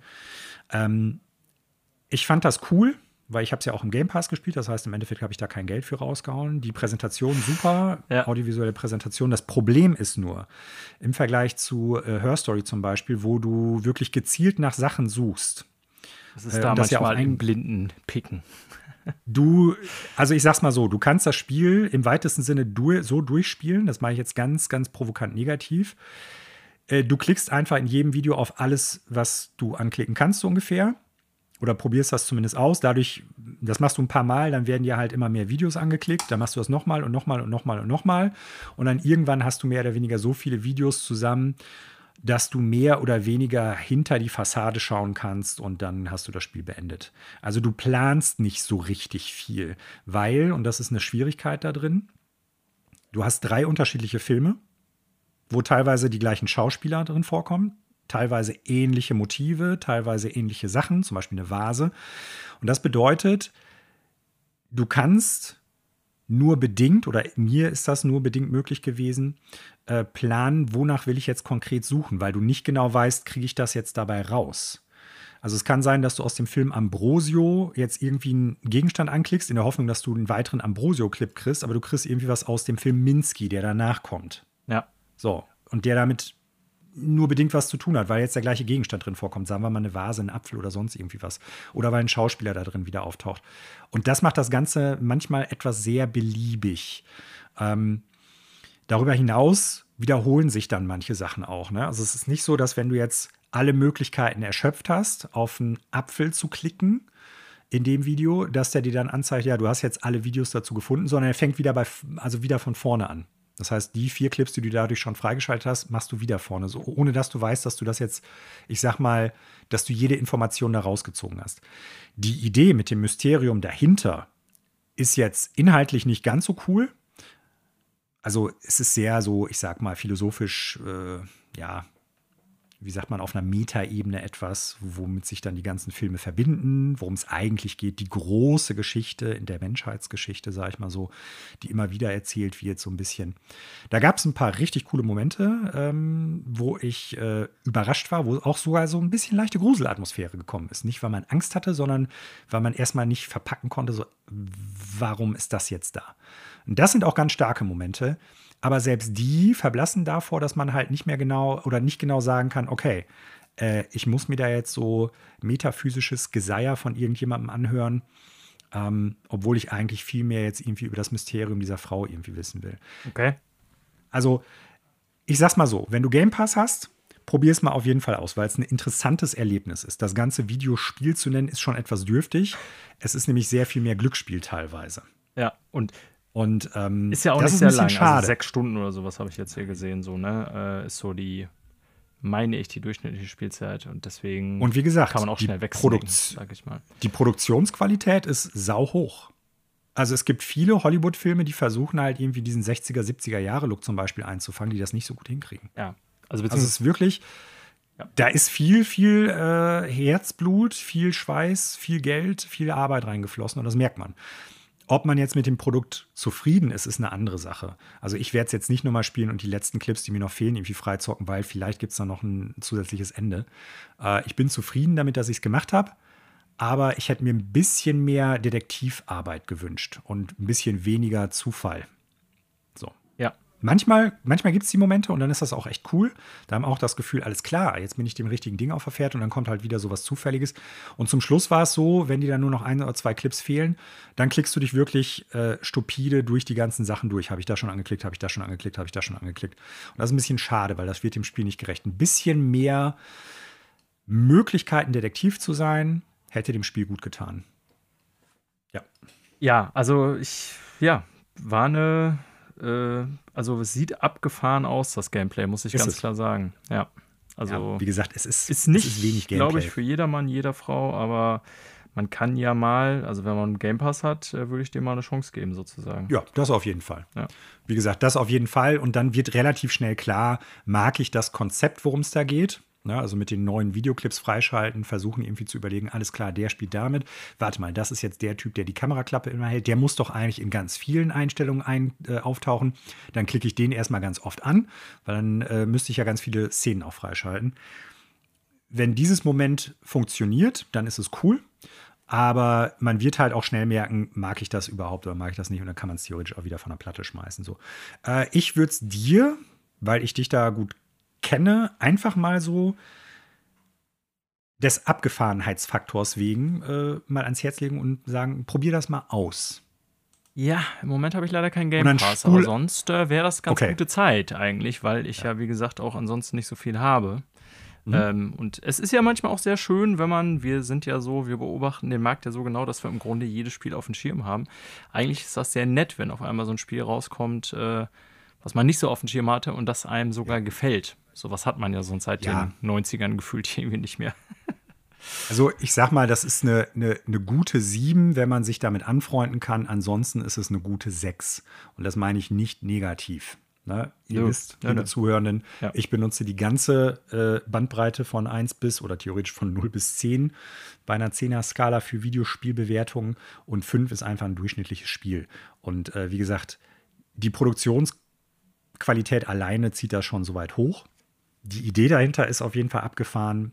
Ist jetzt auch kein neues Konzept, weil Her Story Telling Lies äh, fußen ja auf ähnlichen Konzepten. Aber äh, im Game Pass würde ich es auf jeden Fall mal an deiner Stelle auschecken. Und was ich mir vorstellen könnte, ich kann da deine Frau natürlich jetzt nicht so super gut einschätzen, aber weil es ja nicht wirklich darum geht, äh, was weiß ich, super Reflexe beim Videospiel zu haben, irgendwie äh, strategisch da irgendwie was großartig zu machen, sondern weil du ja wirklich Filme guckst Vielleicht könnte ich mir auch vorstellen, äh, wäre das was, was du mit deiner Frau mal irgendwie ausprobierst. Im Sinne von, lass uns mal einfach das gucken, wie das funktioniert. Ja, generell ist so eine Art Spiel natürlich gut für, ich sag mal, Couch-Koop geeignet, genau. ähnlich wie, ähm, ja, wie heißt denn noch die Serie? Mein Gott, ich komme jetzt nicht auf das eigentliche PlayStation-Spiel, die auch Man of Medan und so gemacht haben. Ach so, du meinst jetzt, ähm, wie hieß das nochmal? Dark, Pictures, Antholo ja. Dark Pictures Anthology, uh, The Quarry oder Until Dawn. Until Dawn, so, genau, sowas mhm. in der Art. Ja, ja wobei ich würde schon sagen, weil das Spiel versucht, ein bisschen ernster zu sein und äh, ich sag mal so, sich mit ja, anderen Themen auseinanderzusetzen, das ist nicht was, was du irgendwie auf dem Wochenende mit äh, Kumpeln oder sowas dir reinziehst. Ja, nee, nee, aber ich meine, so von der Art Spiel ist das ja so, ja. weil das eben, wie du schon sagst, das sind ja nicht irgendwie, da geht es nicht um die äh, Button-Interaktion, da geht es eher um. Genau. Ja, genau. Und ich könnte mir auch vorstellen, dass aufgrund des sehr, sehr, sehr, sehr reduzierten Gameplays das auch was ist, was eher für Leute besser funktionieren kann, die eigentlich jetzt nicht unbedingt passionierte Videospielmenschen sind. Ja, so, ne? ja, ja ich verstehe, was so. du meinst. Ja, interessant. Immortality. Immortality hatte ich nicht auf dem Schirm. Manuel gibt jetzt einfach mal eine 7. Wir legen uns jetzt mal auf die 7 hier fest für die extra Freunde, ja. Manuel. Ja. Gut. Ja. Und das war es bei mir auch schon für diese Woche. Schon, Nächste Woche hoffentlich ja. Neues. Ich habe nämlich noch ein paar Spiele im Petto. Äh, kann aber noch nicht versprechen, ob ich, sie, ob ich sie bis dahin ausreichend weit gespielt haben werde. Ja, Backlog habe ich im Prinzip auch noch genug, aber man, du kennst ja, Ja, das aber Gefühl, aktuelle man, Spiele meine ich Ach so, okay, ja, ja. Man muss Mhm. ja auch irgendwie, ne, man muss so im Gefühl sein, ich habe jetzt Bock auf ein bestimmtes Spiel irgendwie. auch. Ja. Ich habe ja auch immer mehr versucht, mich vom Terminkalender zu lösen, sondern einfach danach zu gehen, worauf ich Bock habe zu spielen. Ne? Mhm. Ähm, ja, dann, wobei ich mich da korrigieren muss, dann wäre es wahrscheinlich Last of Us 1 gewesen, aber wie gesagt, da steht dann der Preispunkt leider äh, bisschen dem gegenüber. Aber nun gut, das kommt irgendwann nochmal. Ich meine, jetzt, wo ich Soul Hackers 2 weg habe, kann ich vielleicht bei Xenoblade Chronicles 3 endlich einsteigen. Weil zwei so Ja. JRPGs wollte ich nicht zeitgleich machen, aber zum Glück oder leider war Soul Hackers 2 jetzt nicht der große Wurf. Ja. So. Und dann gucken wir uns mal an, was so in den letzten Tagen in der Videospielbranche passiert ist. Machen wir das. So, und wir fangen mal am besten mit einer Nachricht an, die äh, ne, kann ich so nicht äh, durchbringen. Ich wollte erst sagen, mich total schockiert hat, äh, die mich überhaupt nicht schockiert hat. Und zwar haben Daniel und ich an dieser Stelle schon oft über ein Spiel, das einen sehr guten Leumund hat, aber uns doch ziemlich enttäuscht hat auf gewissen Ebenen gesprochen, nämlich Halo äh, Infinite. Ach, jetzt wollte ich gerade schon sagen. Infinite, Ähm, doch, richtig. Doch, Halo Infinite, genau. Ja.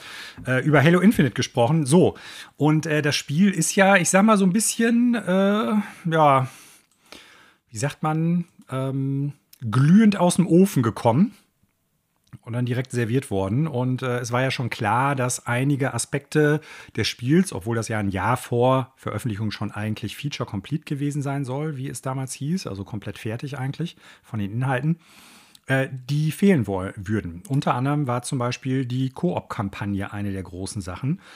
Und da wurde jetzt lange Zeit dann immer gesagt, ja, wir arbeiten daran, das kommt auch bald. Äh, der Forge-Modus zum Beispiel auch.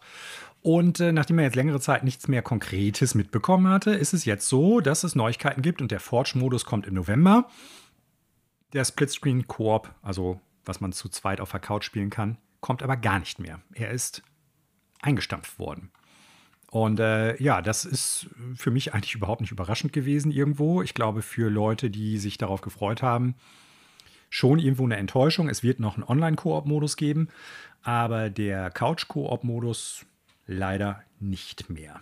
der ja eigentlich äh, klassischer Bestandteil von Halo ist. Und man kann jetzt darüber reden, ähm, wie viele Leute das dann tatsächlich heutzutage noch so spielen im Online-Zeitalter. Damals bei Halo 1 und 2 war das natürlich noch eine Riesensache. Ja, aber trotzdem für Halo ist das, finde ich, nichts Kleines. Ja. Ja, zumal, äh, so wie ich das auf dem Schirm habe, war es ja auch schon so, dass äh, Halo 5 Guardians, der vorherige Teil, ja auch schon ohne Splitscreen Koop rausgekommen ist. Viele Leute sich darüber mokiert haben und dann halt ähm, 343 Industries extra gesagt haben, ja, aber jetzt bei Infinite werden wir ihn auf jeden Fall dabei haben. Ganz, ganz sicher, garantiert. Wir versprechen es hoch und heilig.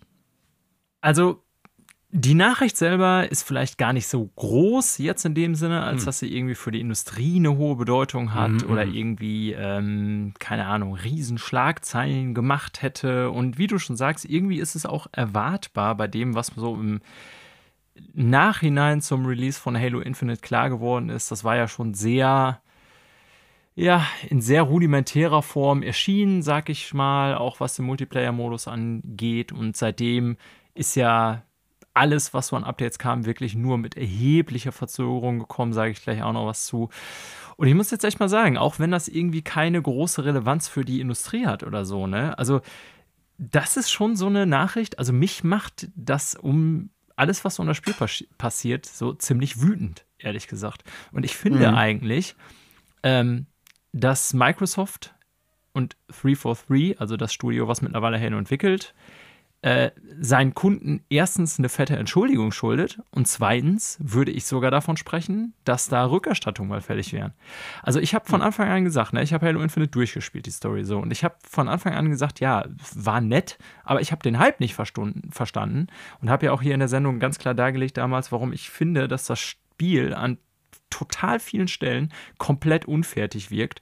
Und äh, die Ja. Zeit hat uns ja gelehrt, dass vieles äh, davon auch genauso wahr ist. Und man muss sich das jetzt mal klar machen. Das ist ja nicht nur, also die haben den Couch Koop komplett gestrichen, ein Feature, was sie vorher versprochen hatten. Ja, ähm, es ist gleichzeitig auch noch so, ja, die haben äh, den Forge-Modus, also wo man sich so selber, ich sag mal, ja, Karten und so Multiplayer-Modi und so basteln kann.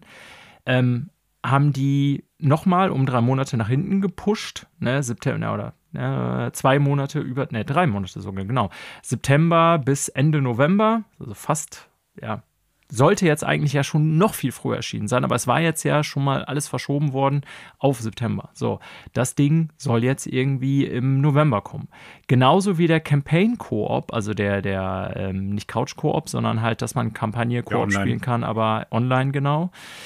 Das sollte im August kommen, ist jetzt auch auf November verschoben. Und die dritte Season, die dritte dieses Spiels, ja, die ist äh, auch komplett verschoben worden und zwar bis März 2023. Alter, und ich denke mir so, ey, wollt ihr mich eigentlich verarschen? Also, was machen die da eigentlich? Das ist ein Vorzeigestudio von Microsoft und die kriegen es nicht hin, so ein paar beschissene PvP-Maps und so rechtzeitig zu liefern bei der Season.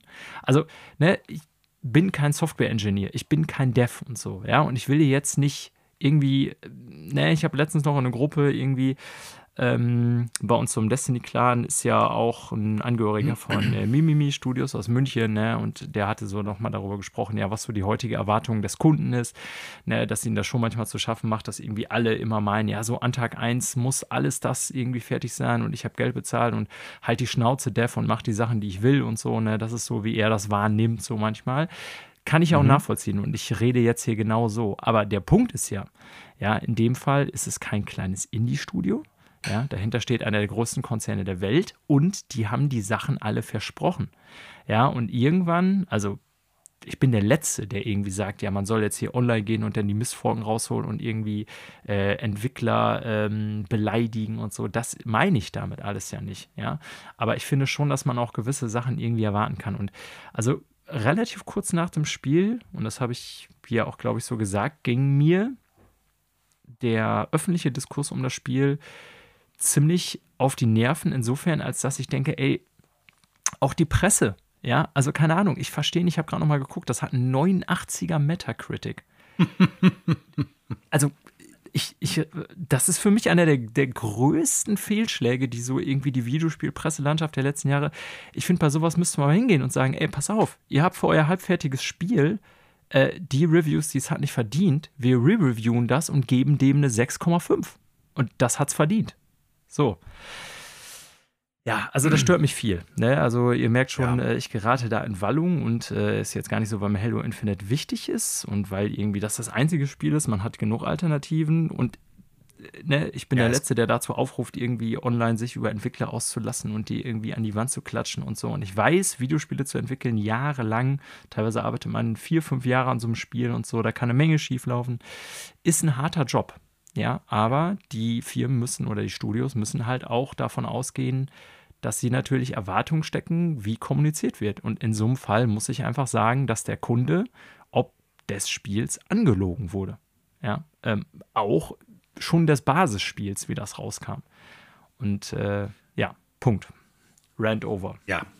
Also im Endeffekt, um das äh, mit meinen Gedanken noch abzuschließen, Kritik äußern heißt ja nicht, ich beleidige Leute, sondern Kritik äußern sollte vor allen Dingen heißen, ich mache darauf aufmerksam, was im weitesten Sinne verbesserungswürdig ist oder veränderungswürdig auf jeden Fall und das auf einer konstruktiven Art und Weise. So, und dementsprechend finde ich, das kann man diesem Studio durchaus auf einer Ebene zurückmelden, wo es halt nicht beleidigend ist, nicht irgendwie Leute sich äh, ja, bedroht fühlen oder halt irgendwie verfolgt oder sowas. Äh, ich glaube aber auch schon, das ist ein Spiel, also ich, ich weiß nicht, ob die Produktion selber das große Problem war oder halt das Marketing, Schrägstrich die Kommunikation mit dem Kunden beziehungsweise der Gemeinde an Halo-Fans, weil ich erinnere daran, das Spiel sollte ursprünglich schon 2020 erscheinen und wurde als Feature complete. Also alle, alle einzelnen Einheiten dieses Spiels seien fertig. Ja. Man würde so. das Spiel verschieben, um halt nochmal an der Grafik und Polish zu arbeiten. Und ja. dann wird das Spiel lange Zeit nicht gesehen. Es wird wieder gezeigt, hat für viele Leute dann unter Umständen nur bedingt grafischen Zugewinn irgendwie, zumindest nicht so leicht ersichtlichen grafischen Zugewinn gehabt. Und äh, es fehlen einfach viele Komponenten. So, und von diesen ja. fehlenden Komponenten ist jetzt eine sogar ganz weg. Ja, also, ja, ich weiß nicht, wo der Fehler liegt. Ich will auch nicht irgendwie sagen, die entwickelnden Menschen haben da auf irgendeiner Ebene alle Scheiße gebaut oder sind alle irgendwie äh, faule Säcke oder sowas. Kann ich gar nicht äußern, wo der Fehler gelegen hat. Aber es ist tatsächlich so, ich kündige ein Auto an mit vier Reifen, liefere es aber nur mit drei aus und hinterher sage ich, ja, und der vierte Reifen, es fährt ja auch mit drei Reifen gut. Es wird ein dreireifiges Auto bleiben. Ja, so, und äh, also gebe ich dir in allem völlig recht. Und äh, drehen wir den Spieß mal um. Wir hatten hier zum Beispiel bei Bungie äh, die Story, die wir auch im Podcast besprochen haben und auch schon bei ähm, Monkey Island Schaffer, wie heißt er, Ron Gilbert. Ähm, genau. Die Situation, die wir besprochen haben und wo wir auch, glaube ich, großes Verständnis signalisiert haben, dass wir gesagt haben, naja, äh, es gibt auch Devs, die sich aktiv zurückziehen, überhaupt noch ihren Followern, überhaupt was mitzuteilen, weil die sagen, ja, das, das Online-Harassment hat solche Ausnahme aus, äh, solche Ausmaße angenommen, ähm, dass wir lieber sagen, ey, wir ziehen uns zurück. Und das kann ich voll und ganz verstehen. Mhm. Ähm, eine, ich sag mal, vernünftige Kommunikation und Erwartungshaltung ist aber beiderseitig nötig. Ja, und in, in so einer Angelegenheit ist eigentlich das, was hier Microsoft macht oder 343, äh, die erweisen dem eigentlich einen Bärendienst, finde ich. Weil das ist genau so ein Fall, wo dann Leute äh, eigentlich zu Recht sagen müssen, ja, ey, ihr habt uns doch verarscht. So, weißt du, warum sollen wir euch denn irgendwas glauben und dann natürlich auch, ja, ich sag mal eigentlich zu Recht würde ich sagen, auch mal den ein oder anderen ungehaltenen Kommentar hinterlassen. Also ich will, wie ja. gesagt, jetzt überhaupt nicht sagen, mhm. dass es gerechtfertigt ist, Leute persönlich zu beleidigen. Und da sitzen eine Menge Leute dran, die da hart dran arbeiten, die überhaupt nichts dafür können, wie das Spiel nach außen hin kommuniziert wird und so weiter und kommuniziert wurde. Aber genau das, was du sagst, ja, die sagen, ey, das Spiel ist fertig, wir machen nur noch Bugfixes. Und das Spiel war A, nicht fertig und zweitens ein Bug fest, als es rauskam. Zwei Jahre zu spät. So, das ja, äh, Entschuldigung, dazu, ja. ein Jahr zu spät. Ähm, ja, also wie gesagt, vernünftige Kommunikation braucht es von beiden Seiten. Und wenn ich das auf der einen Seite kritisiere, dass Fans heute eine falsche Erwartungshaltung haben, und das glaube ich Leuten wie Flo und so weiter, ne, die in dem Bereich arbeiten und irgendwie, die auch einen schlechten Umgangston miteinander haben. Das weiß jeder, der sich mal auf Foren, sozialen Medien bewegt hat. Ähm, stimmt das zwar, aber dann müssen Firmen auch mal sozusagen selber Verantwortung dafür zeigen und äh, nicht einfach nur aufs Geld schauen und Lügen verkaufen. Denn was Microsoft damit wollte, ist Pre-Order generieren. Ja, dann haben sie es irgendwie anscheinend noch geschafft, weiß ich nicht, wie, eine Menge Reviewer davon zu überzeugen, dass das ein mega geiles Spiel ist, was ich, wie gesagt, für, eine, für diese Zwischeninstanz oder nennen wir es mal Kont Kontrollinstanz, so wie, irgendwie, wie man das in der Politik so wahrnehmen würde, äh, der Presse ähm, wie das so fehlschlagen konnte in, bei dem Spiel, ist mir ein Rätsel bis heute. Ja, aber. Ich glaube ja ein bisschen. Ja. Hm.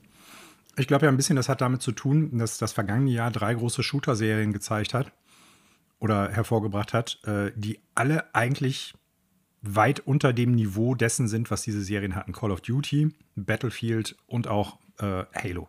Und ich glaube, Halo hat ein bisschen davon profitiert, dass es dass der Einäugige unter den Blinden war. So, genau. Ich wollte es ein bisschen anders ausdrücken, aber prinzipiell hast du das äh, gut umschrieben, dass die anderen Spiele eigentlich noch viel enttäuschender auf vielen Ebenen gewesen sind. Ja, aber so. nehmen wir mal Call of Duty, da waren viele von enttäuscht und ich habe Vanguard auch nicht gespielt. Aber ganz ehrlich, ich habe ziemlich viel Call of Duty gespielt und wie bei den meisten anderen würde ich auch bei Vanguard davon ausgehen, dass das Tag 1 rauskam, alles das Boot, was es bieten sollte, laut Werbung, und auch, und da kann man Call of Duty wirklich keinen Vorwurf machen, super gut lief. Ja, und nichts davon hat Halo Infinite geboten. Das muss ich leider auch so sagen. Das ist richtig, ja. Ja. Hm. Naja, kurze Meldung, langer Rant, aber ja. Ich bin ein bisschen sauer auf das Spiel. Ja, irgendwie kriegt das nicht so recht gebacken. So. So, dann kommen wir zu einer Neuankündigung. Sehr wahrscheinlich äh, hat die auch niemanden überrascht, denn es wird ein neues Assassin's Creed geben. Assassin's Creed Mirage ist angekündigt worden. Oh äh, boy. Ja, deine Gedanken dazu. Also gibt es auch da, Manuel, wird natürlich jetzt die ähm, Validität oder die realistische Überprüfbarkeit hier nicht gegeben sein, meiner Behauptung. Aber ich glaube, es gibt kein Publisher, der so verlässlich seine Spiele liegt wie Ubisoft, oder? Ich habe da jetzt keine Zahlen für parat, aber in meiner Wahrnehmung ist seit Jahren ah, kein herrlich, Assassin's ja. Creed und kein Ubisoft-Game mehr rausgekommen, was nicht vorher also geleakt war. Und da gab es ja die wildesten Stories von wirklich den Klassikern, wie Leute haben irgendwie im Zug oder im Flugzeug oder so, ich weiß es nicht mehr, irgendwie ähm, PR-Material auf ihrem Laptop gehabt, während sie das irgendwie, während sie auf dem Flug saßen, im Flug saßen. Also, ja, keine Ahnung. Ähm, man kann davon ausgehen, dass Ubisoft eigentlich äh, nächste Woche, ist es, ne, übernächste Woche von hier aus gesehen, wir sind ja noch am Sonntag, ähm, das auf mhm. seinem großen Ubisoft Showcase revealen wollte. Haben es natürlich nicht geschafft. Äh, es kamen Leaks raus und das hat dann dazu geführt, dass Ubisoft das Ganze auch offiziell bestätigt hat. Ne? Ähm, also das erstmal dazu. So. Ja, und jetzt die Frage, was ist da angekündigt? Der Name ist ja wieder so ein bisschen Mirage. Wir sind da auch nicht bei dieser angeblichen Assassin's Creed-Plattform, die, wie sollte das noch heißen? Infinity oder so? Das war doch auch so ein Halo, Halo Infinite, Ubi's Assassin's Creed Infinity. Das war zumindest der damals also entweder heißen, gerüchteweise ja. Projektname. Ja. Also entweder heißen solche Spiele dann ja in der Regel immer Infinite, Infinity oder Revelation. Ja. Das ist ja so. Genau. So, das sollte ja irgendwie, ich sag mal, so eine mehr oder weniger Plattform für Assassin's Creed sein mit diversen Erweiterungen und so, die dann kommen. Ich würde auch tatsächlich nicht behaupten, dass das irgendwie äh, das eine das andere ablöst oder bedeutet, dass das nicht stattfindet. Ähm, ich glaube einfach, dass jetzt, und das war ja auch schon länger geleakt, Ubisoft relativ bald ein neues Assassin's Creed auf dem Markt haben will und das andere Projekt vielleicht noch ein bisschen länger dauert. Ja, und jetzt kommen wir mal zu dem, was es wohl bieten wird. vielleicht. Darf ich dich an diverse Spiele erinnern, die seit Jahren von Ubisoft angekündigt sind und ewig lang in der Entwicklungshölle gesteckt haben? Ja, ja gut. Also so. seien wir mal realistisch. Genau. Also ich bin schon. so ein Hans Kuck in die Luft. Ja. Ich bin selber schon länger von Assassin's Creed äh, weg. Will nicht sagen, dass die letzten Spiele irgendwie nicht gut waren. So gerade Origins und Unity haben, glaube ich, sehr viele Fans. Valhalla war so trotz guter Wertung, ja, genau. Ja. Ist, glaube ich, trotzdem hat das nicht ganz so ein, wie soll ich sagen, nicht ganz so einen langen Nachruf gehabt wie jetzt Unity. Ach, ähm. Origins oder halt, ne, wie hieß es denn? Origins und wie hieß das? Ägypten und Griechenland gab es doch. Unity ist Odyssey. der alte. Odyssey, so, danke. So, ähm, jetzt habe ich einen geilen freudschen Versprecher quasi gehabt, weil ich habe jetzt Unity gesagt und das Interessante ist jetzt bei Mirage, ja, dass sie gesagt haben, okay, ähm, es wird wohl so sein, dass es in einer Stadt stattfindet und zwar Bagdad, interessanterweise. Mhm. Und das hatten wir zwar in der Assassin's Creed-Serie schon öfter mit äh, eben besagtem Unity und auch, wie hieß denn das aus London? Syndicate. Ja. Ja. So, und natürlich gibt es da auch immer ein bisschen Umland oder so, aber es gab halt so ein paar Assassin's Creed-Teile, die, ich sag mal, sehr fokussiert waren im Sinne der Map mhm. auf diese Stadtregion. Ne? Da fallen mir eben vor allen Dingen, wie gesagt, die, die Teile in Paris und in London ein. Und das soll wohl hier auch wieder eher so der Fall sein. Mhm. Und mhm. ähm, hier ist die Rede davon, dass es die ja, die Populationsdichte mehr oder weniger eines Assassin's Creed Unity, es wird hier sogar tatsächlich wortwörtlich so genannt in dem Leak, sehe ich hier gerade, ähm, ja, replizieren will. Und tatsächlich kann ich mich erinnern, also Unity war ja, als es 2004 kam, hatte er einen super schlechten Ruf, weil es angeblich so ein Bugfest war. Ich, mhm. ich habe es zum Start nicht gespielt, deswegen kann ich jetzt so das nicht, ob, also aus meiner Sicht nicht subjektiv wiedergeben, objektiv schon gar nicht, ob jetzt wirklich so viele Bugs drin waren oder es wieder nur so einzelne Videos waren, die dann erheblich die Runde gemacht haben. Wie auch immer, ich kann mich schon erinnern und ich meine auch, dass es da dazu nochmal später ein Digital Foundry Video gab, wo die gesagt haben, naja, aus technischer Hinsicht war das schon sehr beeindruckend, ja. äh, wie viel da auf dem Bildschirm passiert ist, so dass sie äh, Unmengen wirklich an äh, Menschen da über den Screen an NPCs hatten, die dann die Bevölkerung eben in diesen dicht besiedelten Städten und so. Ähm, also auf technischer Ebene muss das teilweise für die Zeit schon auch beeindruckend gewesen sein. Und äh, ich finde das ganz interessant, dass sie das jetzt anscheinend versuchen zu replizieren, acht, neun Jahre später. Mhm. Ich bin ja mal gespannt. Uh, Unity hatte ja vor allen Dingen auch noch so diesen äh, Koop-Ansatz, falls du dich erinnerst, ja, dass du ja, das ja, Online-Koop spielen konntest. Und äh, davon sind die ja dann unter anderem, glaube ich, weil da doch einige Bugs und äh, Probleme auch mit dem Online-Code vorhanden waren, soweit ich mich daran erinnern kann danach ja abgerückt. Das heißt, das gab es dann ja gar nicht mehr. Wäre eigentlich gar nicht so verkehrt, wenn sie es wieder machen würden. Und dann im Prinzip schauen, ob die interessante Quests, wo dann halt zum Beispiel Leute ablenken müssen, jemand anders schleicht sich dann irgendwie im Palast rein, dann muss es wieder ein, äh, einen Ablenkungsversuch woanders geben oder der macht die Tür auf, damit die nächsten reinkommen. Also wo so kooperativ viel auch noch möglich wäre, gerade wenn es nur in einer Stadt ist. So, ja. das äh, bietet viel Potenzial. Also jetzt zu sagen, wir machen nicht wieder so eine Riesenwelt wie bei Odyssey vor allen Dingen, sondern wir machen es wieder kleiner, überschaubarer etwas dichter, aber dementsprechend auch viel, viel mehr unterschiedliche Gameplay-Elemente, so was so dieses klassische Assassin's Creed, ja, Meuchelmörder-Gameplay eigentlich betrifft. Ne? Und ja, da kann man sich viel Cooles drunter vorstellen. Ich bin gespannt. Ich auch. Bin jetzt also, erstmal gar nicht abgeneigt. Generell bin ich. Aber überrascht bin ich nicht. Nee, ach, pf, null. Also generell bin ich auf das Ubisoft Showcase äh, sehr gespannt, weil die ja auch viele Probleme hatten, haben. Mhm. Jetzt kennen wir ein Spiel, wenig überraschend. Wahrscheinlich liegt irgendwie in den nächsten Tagen noch mindestens ein weiteres. Ähm, Splinter Cell. Splinter Cell. ja, und ehrlich gesagt, dieses Assassin's Creed war ja auch schon lange, gerüchteweise haben wir in der Sendung auch drüber gesprochen, dass ja. eben, ich glaube, damals war es Bloomberg auch, die berichtet haben, dass es ein kleineres Assassin's Creed so geben soll, bevor diese Infinite, äh, Infinity, whatever Plattform für Assassin's Creed rauskommt. Ähm, und das finde ich eigentlich äh, am reizvollsten so aus meiner Perspektive. Wie gesagt, ich bin jetzt bei Assassin's Creed schon länger raus, was nicht daran liegt, dass ich glaube, dass das schlechte Spiele sind, sondern weil die in vielen Teilen für mich auch einfach zu groß sind oder waren. Und mhm. ich glaube zwar, dass für die Serie generell der Schritt, den die mit Origins und den Nachfolgern gegangen sind, gut war für die Serie. Auch, dass sie nicht mehr jedes Jahr rauskommt. Ich glaube, das war eine richtige Entscheidung. Ich finde es aber tatsächlich reizvoll, dass die jetzt eher so ein, ich sag mal, traditionelles Assassin's Creed, also prä- ähm, Origins vielleicht wieder rausbringen, was so ein bisschen mehr auf Stealth-Killer so, in ja, der Stadt vom, so. Ne? Und dann äh, aber auch eben. Nicht, Gameplay meinst du? Genau, mhm. aber dann auch eben nicht 80 Stunden, sondern vielleicht, keine Ahnung, 30 bis 40 Stunden. Das reicht ja auch. Mhm. Ja. ja. Ich denke, am 10. ist das doch, ne? 10. Ja, 10. September. September 2022, je nachdem, wann ihr diesen Podcast-Episode hören solltet, äh, soll das Ubisoft Showcase stattfinden, stattgefunden haben. Und ich denke, spätestens dann werden wir mehr erfahren. So ist es. So, dann gucken wir mal, wer welches Studio mal wieder gekauft hat. Und wir fangen mal an mit einem Studio, wo ich mir nur gedacht habe, ey, ob das gekauft wird von, in diesem Fall NetEase oder keine Ahnung. Ist dir scheißegal. Ja. Äh, Quantic Dream. Den Leuten vielleicht besser bekannt als das Studio, das Detroit Become Human oder äh, Beyond Two Souls oder Heavy Rain gemacht hat oder damals natürlich noch Fahrenheit, ist von NetEase Net komplett aufgekauft worden.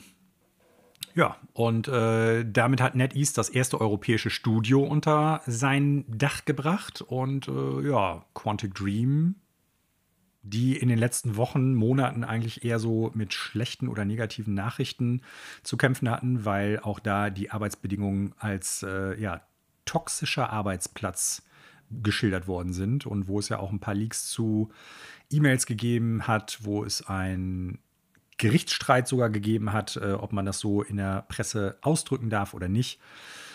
Äh, ja, dann gab es noch, äh, wie heißt es nochmal, Star Wars Eclipse, was die vorgestellt haben, was aber sehr wahrscheinlich erst 2027 erscheinen soll oder wird. Also das Studio hat sich nicht unbedingt mit Ruhm in den letzten Wochen und Monaten bekleckert seit Detroit Become Human und äh, ja, jetzt werden sie halt von NetEase aufgekauft. Ja.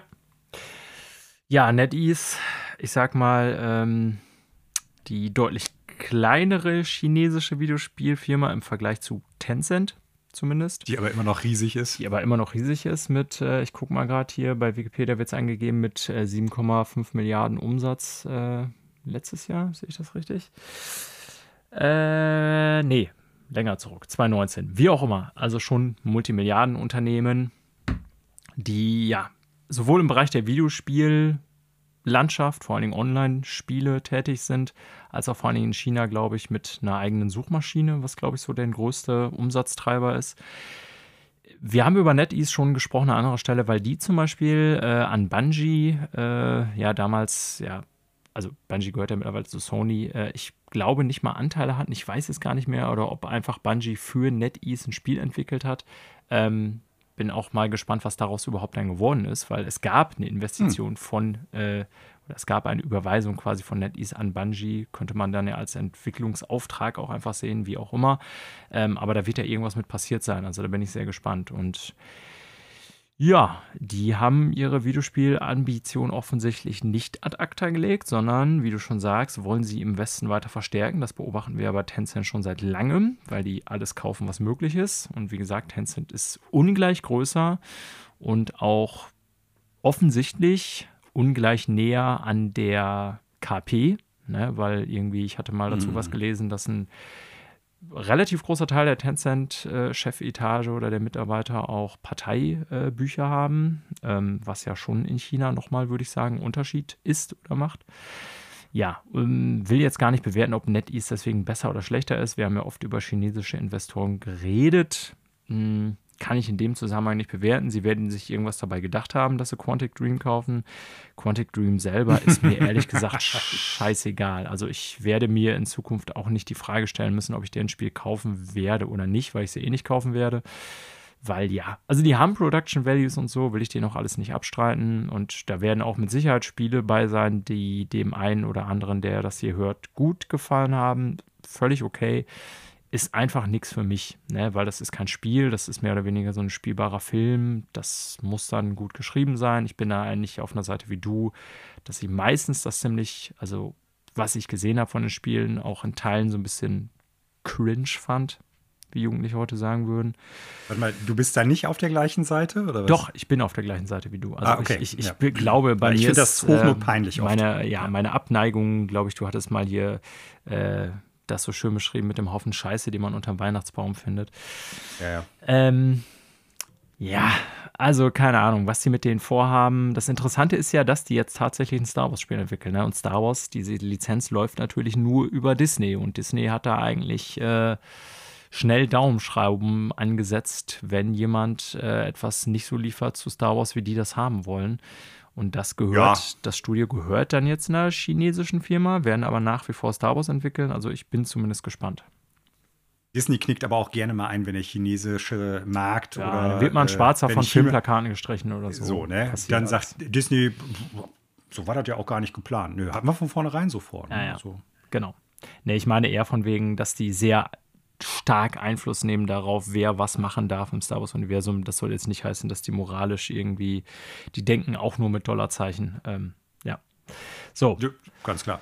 Also ich glaube, wir werden äh, Quantic Dream nicht vermissen, selbst wenn sie jetzt irgendwie in Zukunft Online-Schrott für irgendwie einen chinesischen Markt machen oder so, ähm, wovon das ich nicht ausgehe. Also ich glaube, ich die glaub, bleiben bei dem, was sie an Spielen machen. Ja. Ich vermute eigentlich, dass Quantic Dream gesagt hat, pass mal auf, und steht das Wasser bis zum Hals. Äh, wer kann uns kaufen? Und Sony hat gesagt, Heavy Rain, mh, mm, Beyond Two Souls, mh, mm, Detroit Become Human. Äh, also, weil man darf nicht vergessen, die waren ja früher mal so nah an Sony, das war kein First-Party-Studio, aber dass die exklusiv ja, für Sony entwickelt haben. Auf jeden Fall. In der Phase. Ne? Die haben lange und dann hat ja irgendwann Sony, genau, ne, ja. dann hat Sony irgendwann gesagt, so, kein Interesse mehr. Ähm, so. Und ich kenne die Verkaufszahlen der Spiele jetzt nicht.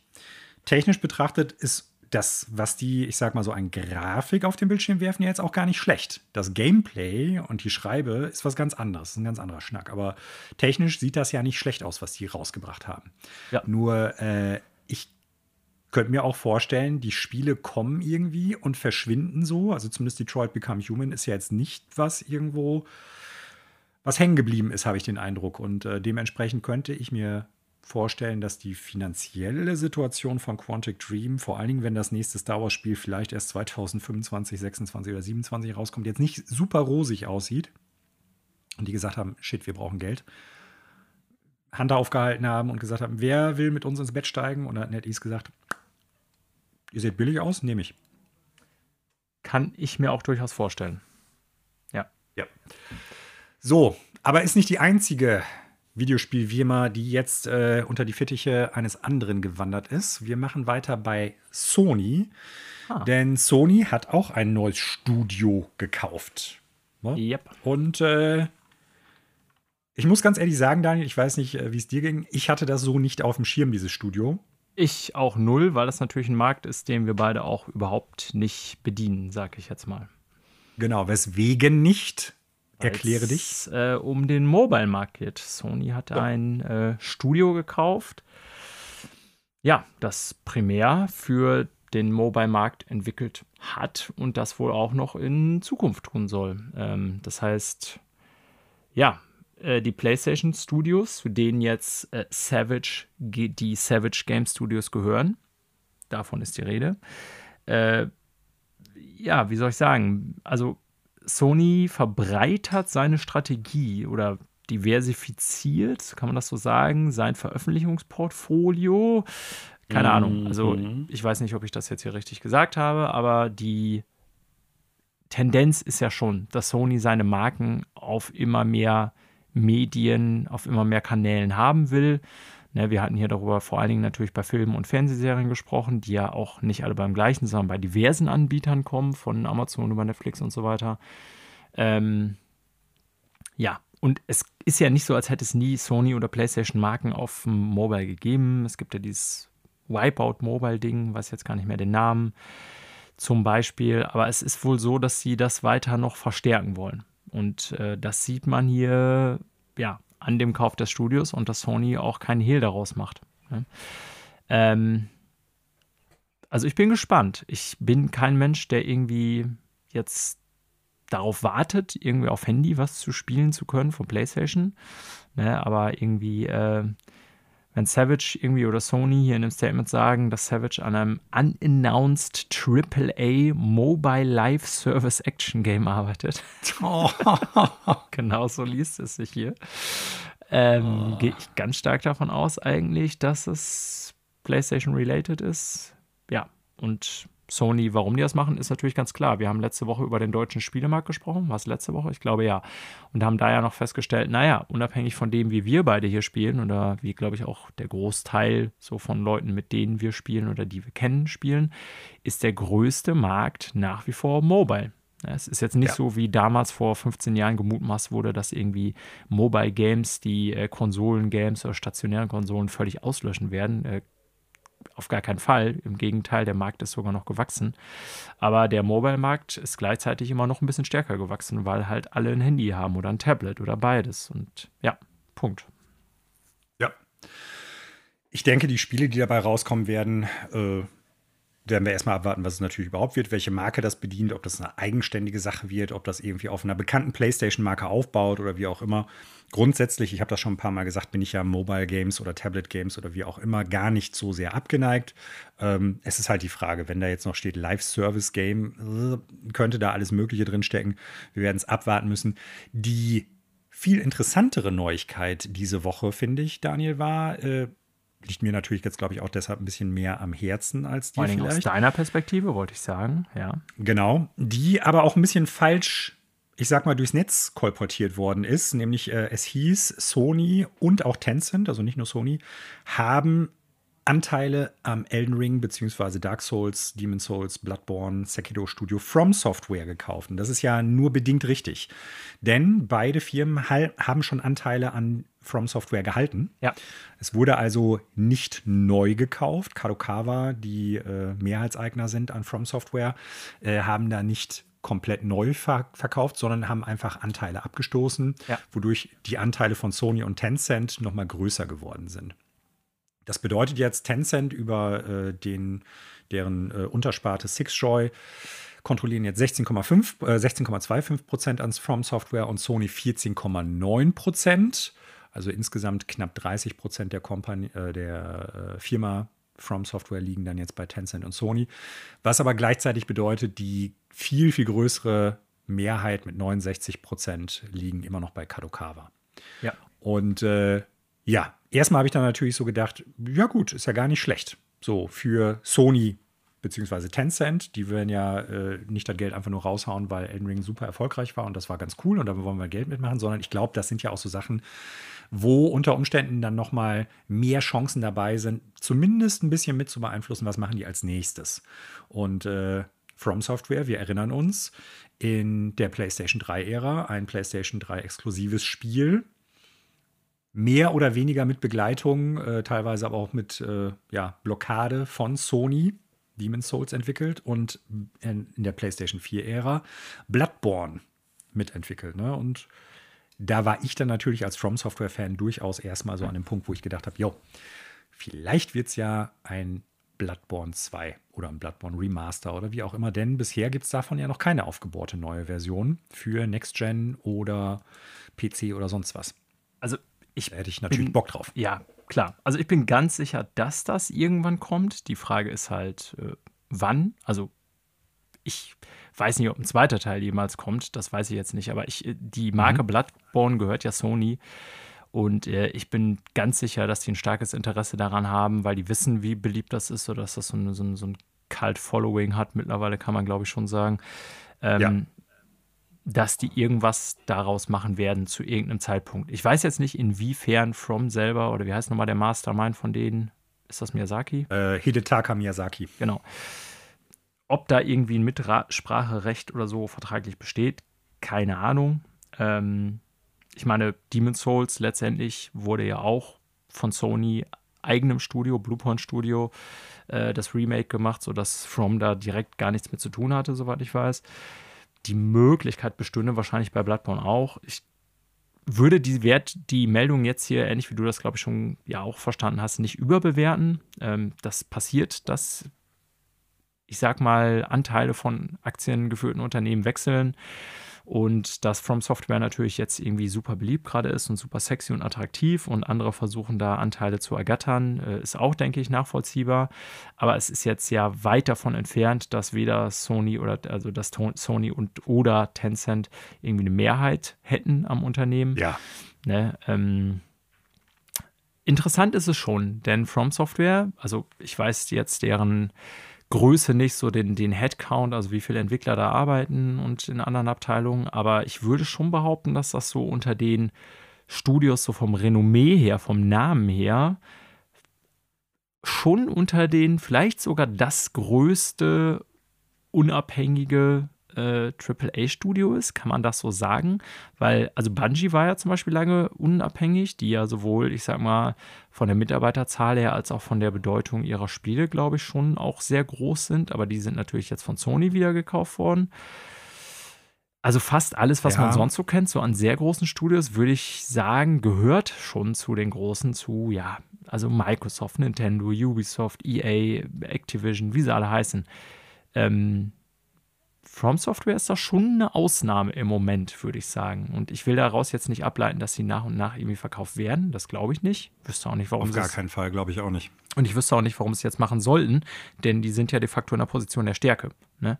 Aber man ja. weiß ja natürlich nie, was so Aktieninhaber, wenn man da den äh, schnellen Reibach machen kann, wie bei Blizzard Activision, oder die Aktie überbezahlt wird, wie bei Blizzard Activision, dann wird natürlich auch gerne mal verkauft. Aber das sehe ich jetzt hier nicht in dieser Meldung. Ja, also im Prinzip sind die ja auch nicht frei auf dem Markt From Software. Ne? Genau. Die gehören ja, ja Kadokawa. Also von daher, das ist ja ein relativ großer japanischer, ja, äh, wie sagt man dann, Publisher, aber halt nicht unbedingt so der Name im Videospiel, in der Videospielbranche. Ähm, die sind da eher so auf Manga-Ebene und ähnlichem unterwegs. Ja. Und äh, ich weiß jetzt gerade nicht, wie groß die Firma tatsächlich ist, aber nichtsdestotrotz äh, wüsste ich jetzt auch nicht, warum die jetzt sagen, ey, das mit Abstand Prestige, prestigeträchtigste Studio, das wir hier besitzen, verhökern wir jetzt gerade auf dem Zenit ihres Ruhms und ihres Erfolgs. Kann ich mir jetzt auch nicht vorstellen. Ne? Und man sieht ja auch im Prinzip noch mit fast 70 Prozent bei weitem, also der größte Anteilseigner immer noch. Ja. Ja, trotzdem interessant. Also ähm, mhm. ich bin da auch erstmal optimistisch, dass es für Sony vielleicht als Mitinhaber äh, einen Vorteil haben könnte. Ne, Im Sinne von, dass die Mitarbeit vertieft wird und vielleicht auch von Bloodborne noch mal was zu hören sein wird. Ja. So, das ist erstmal so, was diese Woche ge- bzw. verkauft worden ist. Und äh, was noch gekauft bzw. verkauft werden soll, was aber eigentlich äh, wir zumindest ja lange Zeit auch dachten und ich gehe davon eigentlich auch immer noch aus, dass es so kommen wird. Dass es einfach so passiert, ist der Kauf von Activision Blizzard durch Microsoft beziehungsweise Xbox. Und äh, wir haben in den vergangenen Wochen schon häufiger mal, du hast es damals, glaube ich, die Brasilien-Saga genannt oder sowas, äh, darüber gesprochen, dass jetzt ja viele Länder teilweise dann so sagen, ja, wir untersuchen, inwieweit das jetzt halt durchgelaufen kann, inwieweit wir sagen, das kann gemacht werden oder ob wir da irgendwie Einspruch erheben müssen oder so, weil das irgendwelche monopolartigen Auswirkungen hat. Und bisher war die Kritik an dem Kauf eher etwas ja, verhalten. Es gab schon so Fragen, gerade so äh, bezüglich dieser brasilianischen Rückmeldung. Und jetzt ist es aber so, dass äh, tatsächlich im Vereinigten Königreich, in Großbritannien gesagt wird, wir werden uns das Ganze nochmal genauer angucken. Also die sind da noch nicht ganz durch mit. Wobei, ich sag's mal so, ich könnte mir vorstellen, dass da jetzt nichts von kommt, dass das abgeblasen wird. Also ja, genau. Also wir wollen das Ganze jetzt sozusagen auch nicht hier größer äh, aufblasen, als es dann vielleicht ja. in der Realität ist. Ähm, der ganze Deal ist natürlich, wie gesagt, im Bereich Videospiele schon beispiellos. Ähm, es gibt natürlich oder gab im Bereich Wirtschaft deutlich größere Deals noch, die teilweise auch durchgewunken wurden. Immer wieder gibt es aber auch Fälle, wo das nicht durchgewunken wird. Ne? Und äh, mhm. äh, ja, in dem Bereich jetzt hier Videospiele ist es, wie gesagt, der mit Abstand größte Deal bisher. Und wir hatten im Zuge Brasilien oder auch vorher schon darüber gesprochen, dass der natürlich immer von den jeweils zuständigen äh, Wettbewerbshütern, Wettbewerbsbehörden, Kommissionen und so weiter geprüft wird, je nachdem, um welchen Markt es geht. Wir hatten jetzt ganz konkret über Brasilien berichtet, weil da halt die Dokumente öffentlich einsehbar waren. Ähm, für uns hier, für unseren Raum, ist natürlich die EU zuständig als europäischer Binnenmarkt. Da hat sozusagen die ja, deutsche Behörde selber so gar nichts zu sagen, sondern das ist EU-Marktrecht. Ja, Saudi-Arabien kam jetzt vor zwei Wochen, glaube ich, war es die erste Meldung. Das sind jetzt die ersten, die dem Deal zugestimmt haben. Also aus deren Sicht gibt es zumindest für deren Markt halt kein Hindernis daran. Das finde ich auch interessant, dass man halt so auf diversen Märkten sich dann die Genehmigung einholen muss, weil das natürlich den globalen Markt betrifft. Ne? Ne, äh, war mir auch nicht bewusst, dass ich sag mal so separate Länder ihren Senf dazugeben ja. müssen oder sollen. Wusste ich auch nicht. Ich auch nicht. Naja, Aber whatever. Ähm, Großbritannien ist ja nicht mehr Teil der EU. Und mhm. in äh, Großbritannien ist die Competition and Markets Authority, die CMA, dafür zuständig. Und äh, die haben sich zumindest nach der Rückmeldung der Mitwettbewerber und der beteiligten Parteien, da ist es wohl ähnlich wie in Brasilien, dass sie sich äußern können, auch wenn wir das jetzt hier nicht öffentlich einsehbar haben, äh, skeptisch geäußert. Äh, in Worten Following our Phase 1 investigation, we are concerned that Microsoft could use its control over popular games like Call of Duty and World of Warcraft post merger to harm rivals, including recent and future rivals, in a multi game subscription service and cloud gaming.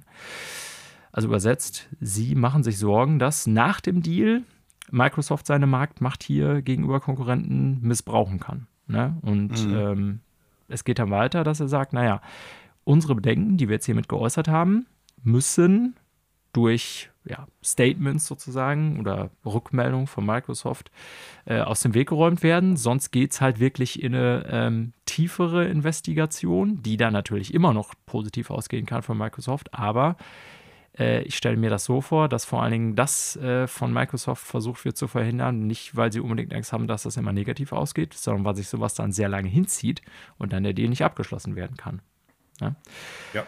Das ist so meine Lesart. Und äh, da ist jetzt zumindest, also ich gehe auch jetzt nicht unbedingt davon aus, dass der Deal scheitern wird, deswegen, aber ähm, UK ist jetzt auch kein kleiner Spielemarkt. Ne? Und ja, ich bin zumindest gespannt, oder wir werden das hier auch verfolgen, äh, wie lange sich das jetzt unter Umständen noch zieht. Oder ob vielleicht sogar wirklich irgendeine Wettbewerbshürde sagt.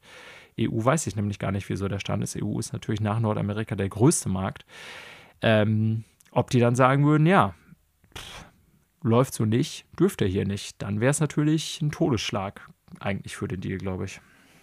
Ja, wir warten es ab. Wie so oft, wenn wir eine Nachricht haben, zu der wir nur bedingt etwas beisteuern können. Ja, das ist, genau, das ist so ein Update hier, mehr oder weniger nur. Genau. Ja.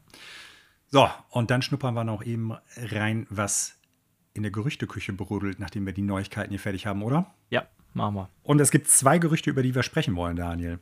Das erste, nee, eigentlich, warte mal, ich, ich muss anders anfangen.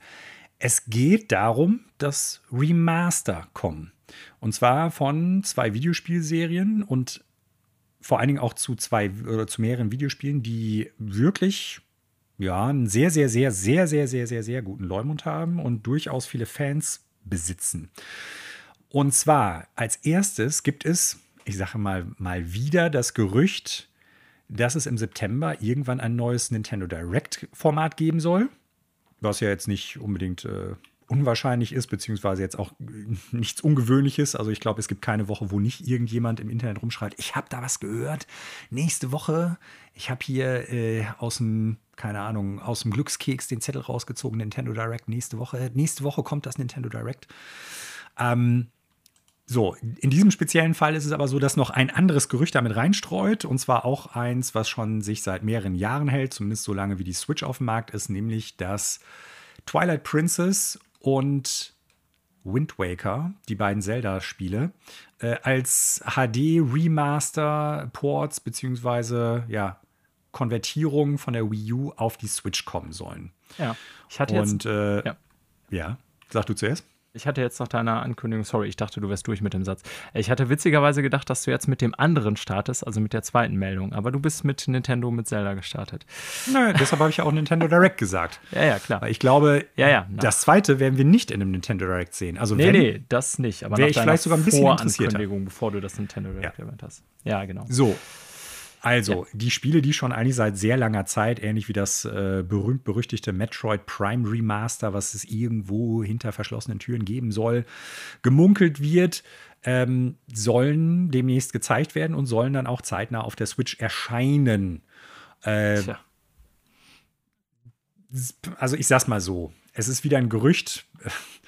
ohne da jetzt zu äh, schmunzeln, das auch unter anderem von Jeff Grubb kolportiert wird. Das heißt, der Mensch hat ja durchaus Kontakte, der könnte da durchaus was in Erfahrung gebracht haben, was passt, gerade auch um, wenn es um so Fragen geht, Nintendo Direct, da ist ja durchaus schon mal früher was geleakt worden, wo dann halt klar war, okay, das und das wird vorkommen. Ähm, ich kann mir das gut vorstellen. Ich weiß natürlich nicht mehr dazu. Ich muss auf der anderen Seite auch sagen, so gut ich beide Spiele finde, äh, so wenig interessieren mich diese beiden Ports auch gerade.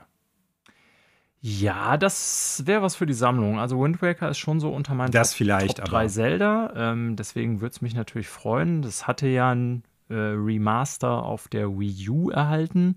Und die Forderung ist ja auch nicht ganz neu, sag ich mal, weil viele ja sagen, naja, alles, was auf der Wii U gestrandet ist, so wird das ja immer ganz gern bezeichnet, weil die so wenig Leute gekauft haben, äh, sollte möglichst auf die Switch kommen, damit ich das da spielen kann.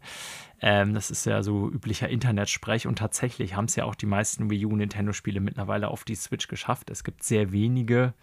Ähm, bei denen das noch nicht der Fall ist. Ich muss jetzt mal recherchieren und nachgucken, aber die Xenoblade meisten. Chronicles äh, wie heißt es nochmal? Ach, äh, das X. Das X. Ja, Xenoblade Chronicles X ja. zum Beispiel nicht. Du ja. hast recht, zum Beispiel.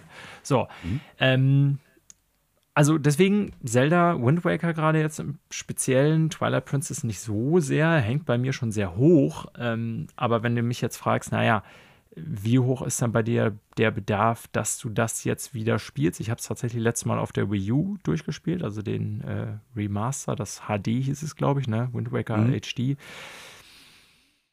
Also an sich finde ich das schon gut, wenn die solche Spiele mit in die nächste Generation nehmen. Ist jetzt natürlich gar nicht so lange. Ich würde mir dann wünschen, dass es noch ein bisschen weiter aufbohren. Die Wii U hatte dann natürlich noch diese Touchpad-Steuerung mit dem Inventar und so. Das ist jetzt nichts Notwendiges. Das kann man auch genauso mit einem üblichen Inventarsystem über Knopfdruck lösen. Ähm, ja, wie bei allem, was mit dem Wii U-Pad zu tun hatte. Genau, so. Ähm, ja, also meine Frage ist, die ich mir selber versuche noch zu beantworten, brauche ich das im Moment? Eher nein ist meine Antwort. Finde ich gut, dass es rüberkommt und die Spiele auf Switch erhältlich sind? Ja, auf jeden Fall. Ich würde mir nur wünschen, dann, dass sie das auch zur nächsten Plattform entsprechend wieder durchlässig machen, damit man den Scheiß nicht immer wieder kauft. Aber da haben wir generell schon oft drüber geredet, über dieses Thema, auch im Zusammenhang Nintendo eShop und so weiter. Und die Abwärts- und Aufwärtskompatibilität. Ähm, das Metroid Prime Remaster wäre natürlich das sehr viel spannendere Spiel für mich. Und ähm, die beiden in ihrem Podcast, also Giant Bomb hier, Jeff Grubb und äh, Mike Minotti von GameSpeed, sind sich ja, was Zelda angeht, sehr sicher. Ne? Die sind sich sehr sicher, so sagen sie es hier. To be clear, guys, uh, one thing we are very, very sure is being announced at this direct is the Wind Waker and Twilight Princess ports for Switch. Also aus welchen Quellen auch immer sie das haben. Sie verkaufen es hier in einem Podcast so, dass sie sagen, ja, das findet statt. Glaubt uns, so mehr oder weniger, ja. Ähm, Metroid Prime Remaster ist ja so ein bisschen in der Formulierung hier, wie ich so als Transkript sehe, ein bisschen äh, unwissentlicher. Ne? Also hier steht so, The Metroid Prime thing seems like it should be happening. It's a lot of remasters to announce in one thing, but maybe that will be the little bit of a theme there, bla bla. So, also da sind sie sich selber nicht ganz sicher. Das wäre für mich natürlich das sehr viel interessantere Spiel. Mhm. Nintendo Direct jetzt in größerem Maße, die mal nicht nur speziell einem Spiel gewidmet ist, wäre eigentlich durchaus mal wieder fällig, würde ich sagen. Ja. Und insofern kann ich mir das sehr gut vorstellen oder glaube denen, dass das kommt. Mit den Ports, auch wenn deren Quellen ich jetzt nicht kenne, glaube ich denen auch erstmal so, weil halte ich, weil, ja, du hast schon gesagt, gibt schon länger das Gerücht und halte ich jetzt auch nicht für ähm, völlig irgendwie fern der Realität wir werden am 12. angeblich, lese ich gerade nochmal nach, äh, kommt laut deren Infos die Nintendo Direct, wobei wir auch schon mehrfach in, erlebt haben, dass sowas. In der Woche. Genau. Wir haben ja auch schon mehrfach überlegt, dass sowas teilweise soll. kurzfristig verschoben wird. Also da würde ich mich jetzt nicht zu so sehr darauf festbeißen äh, auf dieses Datum, aber so. ich glaube, im September werden wir irgendwas davon hören. Ja, also es ist halt immer so eine Sache mit diesen konkreten Daten, die da rausgehauen werden. Ne? Ob jetzt am 12. direkt oder in der Woche vom 12. Findet es statt, kann man sagen, ja, habe ich recht gehabt. Findet es nicht statt, kann man sagen, ja, ist halt verschoben worden. Ne? Also, äh, alles beweist, dass es diesen Nintendo Direct geben sollte oder gegeben hätte oder gab oder so. Ne? Also, ja. ich warte da ab. Ich bin generell, was jetzt Twilight Princess und Wind Waker betrifft, an dem Punkt, wo ich sage, ey, die Spiele habe ich 2003 bzw. 2006 gespielt, habe die geliebt, fand die super, gar keine Frage. Äh, Finde beide Titel richtig gut. Aber äh, da muss ein bisschen mehr kommen als jetzt ein Remaster. Ne? Ja, auch schon nach also dem, nach dem sogenannten nicht. Xenoblade Chronicles Remake, was eigentlich auch nur ein besseres Remaster auf einer gewissen Ebene gewesen ist. Ähm, da muss ich ganz klar sagen, da, äh, da grast äh, Sony sehr viel näher bei mir als jetzt Nintendo, wenn ich mir sowas angucke, wie zum Beispiel Shadow of the Colossus oder Demon's Souls Remake das ja. sind Remakes, da habe ich auch Bock drauf. Ja. Da sind auch teilweise ein paar Quality of Life Verbesserungen drin, die ich mir gerade bei Twilight Princess und auch bei Wind Waker noch stärker wünsche, als es dann in der Wii U-Version jeweils gewesen ist. Und auch wenn die Spiele jetzt nicht schlecht aussehen in den HD-Versionen, äh, es ist, was es ist. Es ist ein Remaster und wie wir Nintendo kennen, wird das zum Full Price jeweils rauskommen. Ja, zumal. Also, also da. Ja, wir hatten, äh, sorry, ähm, dass ich dir abermals ins Wort falle. Wir hatten die Debatte vorhin bei Last of Us Part 1, war das jetzt nötig? Man muss sich ja klar machen, das sind beides ähm, Spiele, die einen HD-Port erfahren haben auf der Wii U, die wir auch beide gekauft haben. Also ich zumindest und du, glaube ich, auch. Und ich habe da beide auch nochmal gespielt auf der Wii U, wenn auch Twilight Princess nicht durch. Mhm. Ähm, wenn die jetzt, und das befürchte ich so ein bisschen, einfach nur sich die wenigste Arbeit machen und diese HD-Portierung von der Wii U eins zu eins auf Switch übertragen, dann würde ich sagen, ja, ist nett, dass ich das auch auf der Switch spielen kann, aber das braucht es nun wirklich nicht. Und da weiß ich auch nicht, ob ich noch mal ein drittes Mal dafür Geld ausgebe, ehrlich gesagt. Äh, obwohl ich Wind Waker liebe, das natürlich dann am ehesten noch, wie gesagt. Ähm, ich fürchte, das wird es aber bei Nintendo sein, so wie man das ja. auch kannte bei den Mario-Spielen, zum Beispiel bei dieser Collection. Das war ja auch wirklich bare Minimum, was sie da an Arbeit gemacht haben.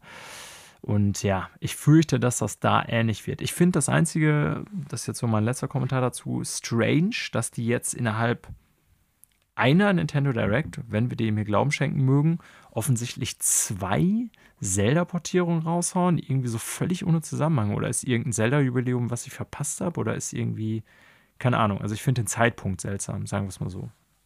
Also die Frage, die sich mir da erstellt, ist, äh, vielleicht planen die tatsächlich einen Nintendo Direct, aber können oder wollen, warum auch immer, noch nichts Neues zu Breath of the Wild 2 präsentieren.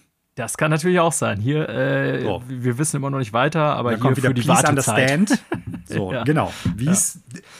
erinnere dich, wie es beim Original Wind Waker, äh, beim Original Breath of the Wild auch gewesen ist. Äh, du hast recht, ja. In der Tat. Das sollte 2015 erscheinen, dann ist es auf 2016 verschoben worden und dann auf 2017. Und ich gucke jetzt noch mal schnell nach. Vielleicht kann ich das in der Eile mal rausfinden. Ähm, ja. Im Endeffekt, ne, also ich meine, dass zwischenzeitlich dann halt auch die HD-Ports dann angekündigt worden Geil, sind. dass sie einfach, ja, dann würden sie den, den gleichen Move zweimal machen. Ja, das ist, äh, wenn ich frage, also du hast jetzt meine, meine Frage, die ich mir selber stelle, schon beantwortet. Wahrscheinlich ist das der Grund. Ähm, also das könnte ich mir vorstellen. Äh, es wäre noch geiler, weil sie es dann zum zweiten Mal abziehen, dass sie mit äh, den gleichen HD-Remasters quasi die Wartezeit strecken. Äh, witziger noch dadurch, dass ja in diesem Fall, wenn wir vom Worst Case ausgehen, was ich für realistisch halte, tatsächlich nicht irgendwas an Arbeit noch reingesteckt werden musste, im Sinne von wir polieren das Ganze auf HD auf, auf äh, 1080p Auflösung, die wahrscheinlich wirklich eins zu eins dann auf Switch übertragen werden. Also wirklich die wenigste an Arbeit, die, das wenigste an Arbeit, was man haben kann. Ja, äh, wahrscheinlich ist das die Erklärung. Du hast recht, Manuel. Also, äh, ich habe gerade nachgeguckt. Skywards, ach, Skyward Sword sei schon. Ähm, Wind Waker HD ist 2013 erschienen. Also da ist Breath of the Wild, glaube ich, noch nicht angekündigt gewesen. Da bin ich mir jetzt aber nicht gerade sicher. Ähm, zumindest hatte man, glaube ich, noch nichts davon gesehen. Äh, okay. Twilight Princess 2016. Das ist also wirklich während dieser Verschiebungsphase ja, ja. von Breath ja. of the Wild erschienen. Also das da hatte ich so eine Erinnerung. Äh, ganz Wind klar. Waker war deutlich früher. Das auf der Wii U. Das war sogar relativ früh im Lebenszyklus. Nur gut. Ja. Halten wir so fest. Äh, wir werden hier in der Sendung drüber reden. Ich bin auch ziemlich optimistisch, dass es eine Nintendo Direct geben wird. Wie viele Remasters dann da wirklich angekündigt werden, werden wir dann sehen. So, und äh, dann kommen wir zum zweiten Gerücht, was so gerade die Runde macht. Und zwar geht es darum, dass auch Konami an so etwas arbeitet oder irgendwelche Studios bei Konami. Und in dem Zusammenhang äh, geht es um Metal Gear Solid 1 bis 3. Vielleicht sogar um äh, Metal Gear 1 bis äh, 1 und 2 auf dem MSX. Äh, es soll wohl irgendeine Art Collection geben, so das Gerücht. Und äh, ja, wofür es rauskommen soll, keine Ahnung, weiß irgendwie noch nicht so richtig jemand. Aber demnächst, vielleicht auf der Tokyo Game Show, könnte es angekündigt werden. Zumal die auch eine, äh, ich glaube, fast 45-minütige Präsentation geplant haben zur TGS. Und äh, ja, da gibt es jetzt das Gerücht, es könnte entweder ein Silent Hill 2 Remake sein oder, was jetzt durch mehrere ja, vermeintliche Internet-Insider ähm, bestätigt worden sein wollte, es könnte sein, dass tatsächlich Virtuous an Metal Gear Solid Remastern bzw. Collection arbeitet. Ähm, ja, das Gerücht gibt es schon ein bisschen oder da wurde schon mal darüber berichtet, so dass es die geben soll. Ich halte das auch für nicht unwahrscheinlich, da Konami ja zuletzt seine Videospielaktivitäten wieder deutlich verstärkt hat und das natürlich so, glaube ich, immer noch das zugkräftigste Pferd im Stall ist, was den Namen angeht. Ja, also die haben schon ein paar große Namen, so Castlevania und so weiter. Aber ich glaube schon, dass Metal Gear Solid zumindest in äh, modernen Zeitalter das größte Spiel von denen war. Und da kann ja. ich natürlich verstehen, dass die ähm, Kojima ist zwar raus, aber die Spielerechte liegen ja bei Konami. Also klar, warum sollten die kein Interesse haben? Und ich sage auch ganz klar, ich bin jetzt kein großer Metal Gear-Fan, äh, wie ich hier schon mehrfach bekannt habe. Ähm, aber wenn die in einer, ich sag mal, gut spielbaren Version äh, in modern kommen, glaube ich, wäre es für alle ein Gewinn. Weil, mhm. boah, was habe ich gespielt am Metal Gear Solid das letzte? Also ich habe auf GameCube, das war ja quasi ein Remake von ein schon Twin Snakes, wenn ich das richtig in Erinnerung habe. Ne? Mhm. Aber ich habe irgendwie in Erinnerung, ich weiß nicht mehr, in welchem Kontext ich es gespielt habe oder wo es ursprünglich rauskam, aber ich habe so in Erinnerung, dass Metal Gear 2 auch so steuerungstechnisch äh, wirklich harter Kreppes war, also nach heutigem Standard kaum äh, oder schwer spielbar ist, habe ich so in meiner Erinnerung, dass die Steuerung so ein bisschen alles so vertrackt war. Ähm, kann ich ja. falsche Erinnerungen haben, aber ich glaube, da gäbe es Potenzial, das ins moderne Zeitalter zu bringen, in einer angenehmen Version, sage ich jetzt mal. Also die Steuerung von 2 ist tatsächlich ähnlich wie bei Twin Snakes, weil bei Twin Snakes haben sie vieles davon übernommen, wovor, weswegen dann manche Leute gesagt haben, ja, deshalb ist das Spiel pups einfach auf dem GameCube, weil du halt äh, Möglichkeiten hast, für das Spiel ursprünglich gar nicht konzipiert gewesen ist. Ähm, ich persönlich sehe das jetzt nicht so skeptisch. Ich kann auch den Hass auf Twin Snakes jetzt nur bedingt verstehen, aber das ist eine ganz andere Debatte. Ähm, ich fände es gut, wenn die im Prinzip sagen würden, also ich, ich, hätte da Bock drauf, vor allem, weil ich Metal Gear Solid 3 richtig, richtig stark finde. Besser als 2 um Längen. Ähm, wegen des Settings allein schon. Aber äh, ich hätte Bock drauf, wenn die sagen, wir machen Metal Gear Solid 1, aber im Prinzip mit der Twin Snakes Engine. Ja. Na, das wird so nicht passieren, weil das ja halt äh, unter anderem mit Nintendo zusammen entwickelt worden ist. Aber zumindest, wenn die nicht einfach die PlayStation-Variante nehmen und dann aufbohren, so wie es in der alten HD Collection gewesen ist, meine ich, sondern dass sie sagen, es hat den ähnlichen Look wie 2 und 3. Es sieht aus wie ein Spiel, was eher in der Konsolengeneration GameCube, PlayStation, Xbox rausgekommen ist. Ja. Äh, grundsätzlich, worauf ich Bock hätte, wenn die sagen, es gibt eine Switch-Version, weil äh, ich sag mal so, die Spiele sind jetzt so alt, die laufen garantiert auch oder sollten auf der Switch auch gut laufen.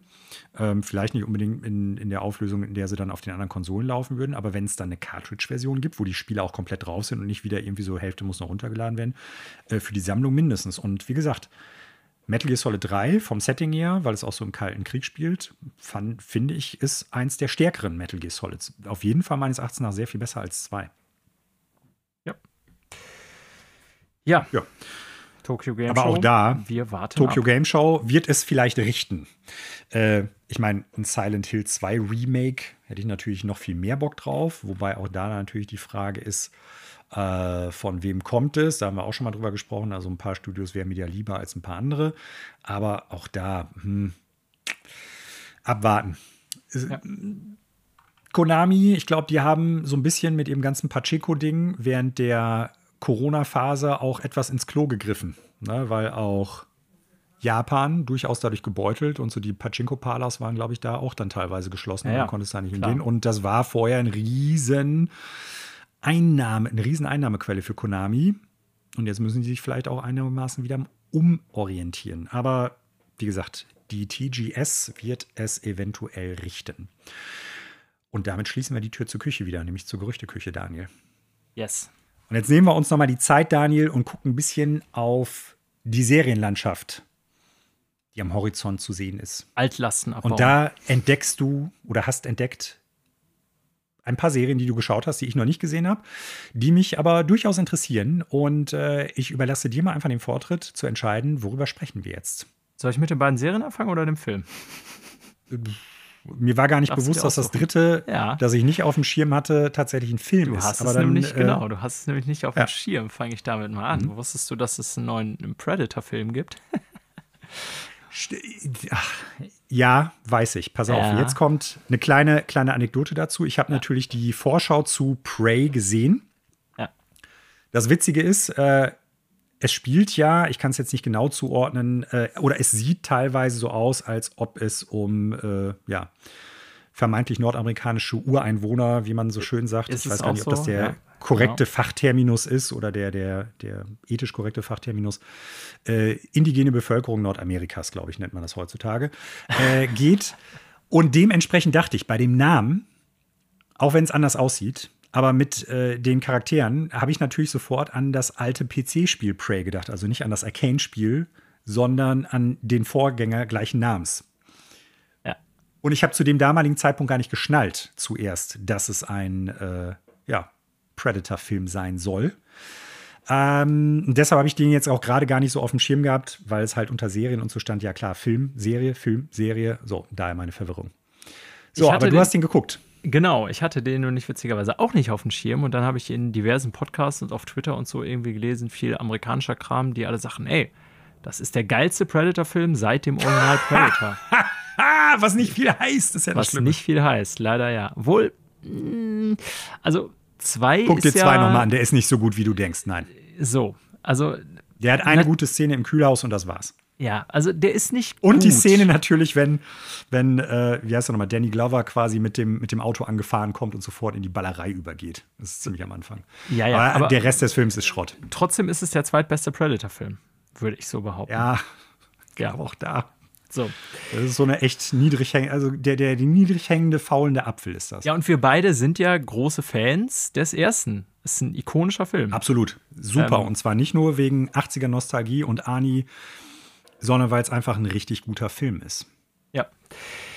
Nun ja, der neue Prey ist, ja, kann man das über Prequel nennen? Keine Ahnung, ja, aber du hast recht. Also es spielt äh, vor über 300 Jahren äh, in Nordamerika und die Hauptdarstellerin ist ähm, Mitglied eines indigenen Stammes, so nenne ich es jetzt einfach.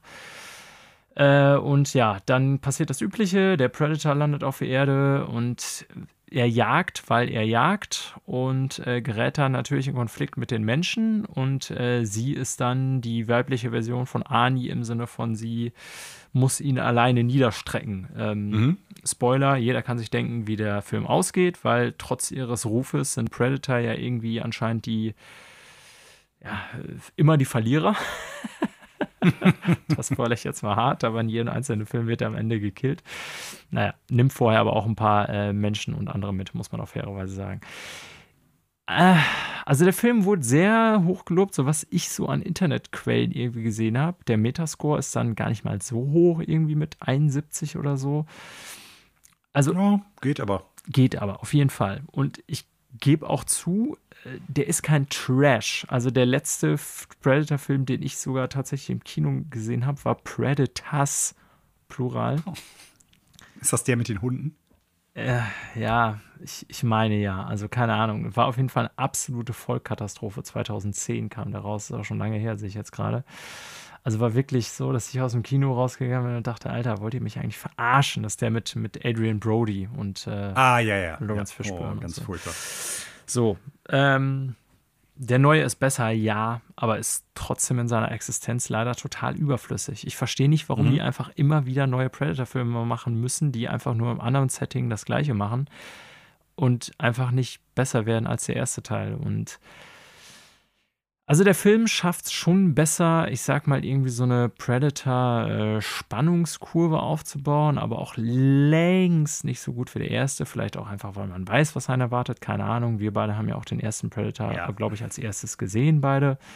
Ja. Ähm, und es gibt so ein paar Sachen, die mich stören. Also er ist nicht hochnotpeinlich und auch nicht totaler Trash, so wie einige andere der nachgekommenen Predator-Filme in den letzten Jahren, inklusive Alien vs. Predator und sowas. Ähm, aber er macht halt auch wirklich nichts irgendwie so eigenständig neu, wo ich denke, ja, das ist jetzt irgendwie mal eine Erweiterung der Story. Tatsächlich ist es sogar so, dass er so ein paar Sachen äh, auf moderne Art und Weise macht, die ich total beschissen finde. Weil mhm. der Predator landet auf der Erde und jagt erstmal ähm, sich durch alle möglichen Raubtiere durch, bevor er auf den Menschen trifft. Das heißt, er tötet dann irgendwie einen Bären, ein, was ist das, irgendeine Raubkatze, Pipapo. So, das wird im Film dann alles so inszeniert, dass der Predator voll der krasse Badass ist, während der da in, ähm, ja, vor dem heutigen Nordamerika die ganzen krassen Viecher da alle besiegt, so ein Grizzlybären und so. Und die Viecher sind alles CGI und es sieht so beschissen aus. Also, uh, ja. ja ich weiß da keine andere Lösung für, weil die werden kaum Grizzlybären in Kostümen irgendwie gegen, also gegen Menschen im äh, Predator-Kostüm kämpfen lassen. Also sprich, das muss man. Wäre aber vielleicht unterhaltsamer. Ja, ja, das stimmt. Aber ja, also wenn CGI, dann nicht so. Es sieht einfach beschissen aus. Und ich denke da an Herkules in New York. Gibt es da nicht die Szene, wo er quasi im, im Central Park ja, ja. spielt, quasi den Bären verprügelt, wo es ganz ja. klar nur so ein Typ in so einem. Kostüm ist? Ja. Sau gut. Ja. Ähm, eine Sache, die mich auch, die ich, wo ich im Internet drüber gelesen hatte, aber erst im Nachhinein, die mich so ein bisschen gestört hat, ist, ähm, ich, ich, wenn, ich finde halt, wenn die das schon so spielen lassen, irgendwie so mit so indigenen Stämmen und so, dann mhm. sollten die doch bitte komplett auch in der jeweiligen Sprache sprechen. Und äh, tatsächlich. Das wäre tatsächlich sehr cool, ja. So, hm. und das findet nämlich nicht statt. Ich habe im O-Ton geschaut und das ist größtenteils auf Englisch. Und dann gibt es natürlich irgendwie auch die bösen Siedler, die dann da irgendwie noch auftauchen, die natürlich auch, ich spoil jetzt hier mal hart, äh, aber gut, könnt ihr euch alle denken, von Predator zerfetzt werden irgendwie. Also die bösen Europäer, die quasi so weit vorgedrungen sind, dass sie die indigenen Stämme ja bedrohen, weil die haben alle schon Waffen und so weiter, kriegen den Predator aber trotzdem nicht besiegt. Ja, ähm, die sprechen dann natürlich auch Englisch, macht auch Sinn. So, aber ich fand es so ein bisschen enttäuschend, dass sie dann da irgendwie nicht bei der Tatsache geblieben sind. Und normalerweise bin ich niemand, der sich an sowas aufhängt. Aber weil ich ihn im O-Ton gesehen habe, habe ich nachher so gedacht, hä, warum spricht die denn teilweise in der, ich weiß nicht, welche Sprache das ist, die die benutzen. Das sind Komachus, glaube ich, die die da irgendwie, ich weiß es auch nicht. Also kann ich nicht mehr zuordnen. Ähm, oder welche Sprache die benutzt haben und ob es sie heute mhm. noch gibt und so weiter. Also es gibt diese Sprache im Film, aber ich denke halt, ja, warum sprechen die inzwischen durch Englisch? Fand ich total Banane. So, ne? Mhm. Ja, also der Film ist äußerst verzichtbar, ist nicht schlecht, aber wirklich nur, wenn man mal so Bock auf irgendwie einen neuen Predator hat, der nicht so trashig ist wie die anderen, kann ich nicht nachvollziehen, die Bewertung, dass, also du sagst schon, die Früchte hängen tief. Wenn ich jetzt sage, der beste Predator seit Predator 1, ja, was heißt das? Ähm, mag sogar sein, ehrlich gesagt. Ich würde so Predator 2 und den so, das sind die Konkurrenten um diesen Platz, aber ist halt alles äh, weit weg von 1. So. Ja, äh, läuft auf Disney Plus, wer ihn sehen will. Deswegen konnte ich den auch direkt schauen. Ich hatte den irgendwie dann da gesehen, geschaut, musste nicht für ins Kino gehen, äh, war schnell weggesnackt. Kommen wir mal zu zwei Serien, die vielleicht interessanter sind, auch für dich. Ähm, mhm. Ich habe auch auf Disney Plus, fange ich mal damit an, äh, Dope Sick geschaut. Hm. Hast du da jemals was von gehört? Nee, das war von den beiden Titeln, die du da drauf hast, etwas, was komplett irgendwie unbekannt für mich gewesen ist. Okay. Ähm, basiert auf einem Buch, was auch äh, Dope Sick heißt, wenn ich das richtig sehe ähm, von einer amerikanischen Journalistin. Und äh, das geht um die Opioid-Krise in den USA. Ne? Mhm. Und äh, ganz konkret um das Schmerzmittel Oxycontin, was es ja auch in der Wirklichkeit ja. gab oder gibt, äh, was von der Pharmafirma Purdue auf den Markt ja. gebracht wurde. Und das Buch als auch die Serie beleuchten halt ähm, den Prozess gegen Purdue, der sich ja über viele Jahre, Jahrzehnte hingezogen hat, vor allen Dingen den ersten Teil ähm, des Prozesses. Ähm, und ich muss sagen, das war eine super Serie. Das ist erstmal okay. so weit jetzt abgeschlossen in acht Episoden, die alle so dreiviertel Stunde bis Stunde, meine ich, gehen. Mhm. Und ähm, ich finde das Thema an sich schon sehr interessant, weil ja. ähm, der amerikanische Pharmaziemarkt ja so eine Sache für sich ist. Und dass sowas überhaupt, also Opioide, in so weiten Umlauf gekommen sind, finde ich nach wie vor super krass. Man kriegt das hier ja teilweise nicht so mit in Deutschland, es sei denn, man beobachtet die Presse in den USA oder zu dem Thema dazu. Aber in den USA war es ja echt so, dass das in den letzten Jahren, Jahrzehnten eine Krise ausgelöst hat, die A, hunderttausende Menschen jedes Jahr das Leben kostet und B, natürlich in einigen Städten, Regionen auch zu verheeren, äh, verheerenden äh, wirtschaftlichen und menschlichen Folgen geführt hat, weil mhm. es einfach einfach so viele Abhängige gab. Ne? Ähm, ja. Und ja, das beleuchtet halt, wie gesagt, speziell die Rolle von Purdue. Und ich finde, dass die Serie ähm, das gut macht, ob die Menschen, die damals an der Spitze zum Beispiel von Purdue war, ähm, waren, wirklich so sind oder waren, kann ich natürlich nicht beurteilen. Ich habe mir im Nachhinein. Das ist ja immer die Schwierigkeit bei sowas, ja. Genau, ich habe mir im Nachhinein einiges noch dazu durchgelesen. Und äh, tatsächlich ist es wohl so, dass diese Sackler Family, also dass sie, keine Ahnung, also zumindest was ich dazu lesen könnte, wirklich zu den größten Hurensöhnen der Welt gehören müssen, äh, weil die auch wenig Bedauern dazu geäußert haben. Ja. Ähm, und ja, die Serie zeigt aber auch, wie schwierig es dann tatsächlich ist, so für Staatsanwälte in dem Fall äh, über Jahre überhaupt irgendwas da zusammenzukriegen, was Substanz hat, damit sowas vor Gericht besteht. Mhm. Und äh, ja, tatsächlich, das kommt dann in der Serie nicht mehr vor. Haben die ja auch nachher quasi einen Bitch-Move gezogen, die Familie, und sich alle Milliardenanteile auszahlen lassen und dann die Firma in die Insolvenz geschickt. Ne? Ja. Ähm, das kommt da alles nicht mehr vor. Es geht vor allen Dingen um diesen ersten Prozess, wo sie, glaube ich, 700 Millionen zahlen mussten, was natürlich ein Witz ist. Aber das hat sich dann ja noch weiterhin gezogen. Und ich kann die Serie echt empfehlen. Also, ähm, mhm. ist ein interessanter, äh, interessantes One Piece wird jetzt nicht irgendwie über fünf Staffeln ablaufen oder so. Und ich habe das Buch nie gelesen, weiß also nicht, ob es besser oder schlechter ist als das Buch, aber ich finde die Thematik sehr interessant und ich finde auch, wie gesagt, dass die Serie ähm, gut gemacht ist. Und äh, Michael Keaton hat auch unter anderem als einer der Hauptdarsteller, genau, äh, in der Serie äh, einen super Job gemacht, muss ich ganz klar sagen. Ähm, ist jetzt nicht der Einzige, der einen guten Job macht, aber äh, einer davon. Und ich meine auch, müsste jetzt nochmal nachgucken, dass er dafür einen Grammy sogar bekommen hat oder irgendwas für die hm. Serie. Hm. Ja.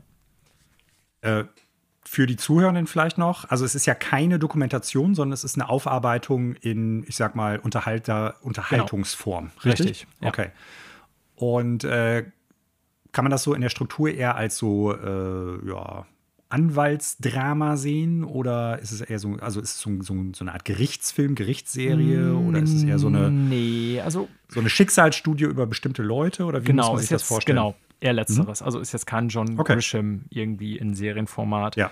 Ähm, natürlich spielt das eine große Rolle. Auch so die beiden Staatsanwälte, die da die Ermittlungen leiten, ähm, haben eine sehr prominente Rolle, tauchen entsprechend viel in der Serie auf, aber äh, es geht eben auch vor allen Dingen um die individuellen Schicksale. Ne? Also Michael Keaton, kann ich jetzt mal so sagen, spielt ja da einen Arzt, der eigentlich über die Verschreibung des Medikaments damit in Berührung kommt.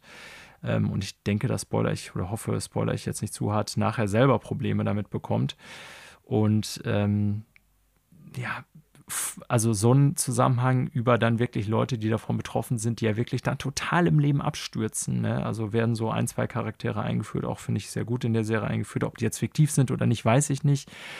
Ähm, nicht alle, soweit ich weiß, weil im Nachhinein der Serie sind noch so ein paar Bilder zu sehen von den realen Ereignissen als auch vor allen Dingen so Pharmazievertreter, die den Scheiß ja in den USA noch und ja. nöcher Ärzten irgendwie, ähm, ja, ich sag mal, mit perfiden Mitteln untergejubelt haben und gesagt haben, hier, das ist der geile neue Shit und da wird niemand von abhängig werden, das können wir alles beweisen. Also so diese Mechanismen der Pharmaindustrie werden auch sehr stark beleuchtet so in der Serie oder spielen da eine große Rolle. Und alleine aus dem Zeitblickpunkt äh, heraus ist es sehr interessant, sich das anzuschauen. Ja, also ich hatte da vor, ich weiß nicht, paar Jahren mal irgendwie so ein paar Sachen zugelesen und gesehen. Äh, jetzt nichts irgendwie Nachhaltiges oder dass ich mich da komplett mit auseinandergesetzt habe. Aber großes Problem dieser ganzen Situation, so wie ich das auf dem Schirm hatte oder noch habe, ist ja vor allem die extreme Lobbyarbeit, die ja. dazu geführt hat, dass ja, das ja. überall für jeden Mist verkauft und ver, verschrieben worden ist. Ja, die haben halt für Kopfschmerzen so. nachher Opioide rausgehauen, ne? Und äh, so kommt hart, das auch in dem Film rüber.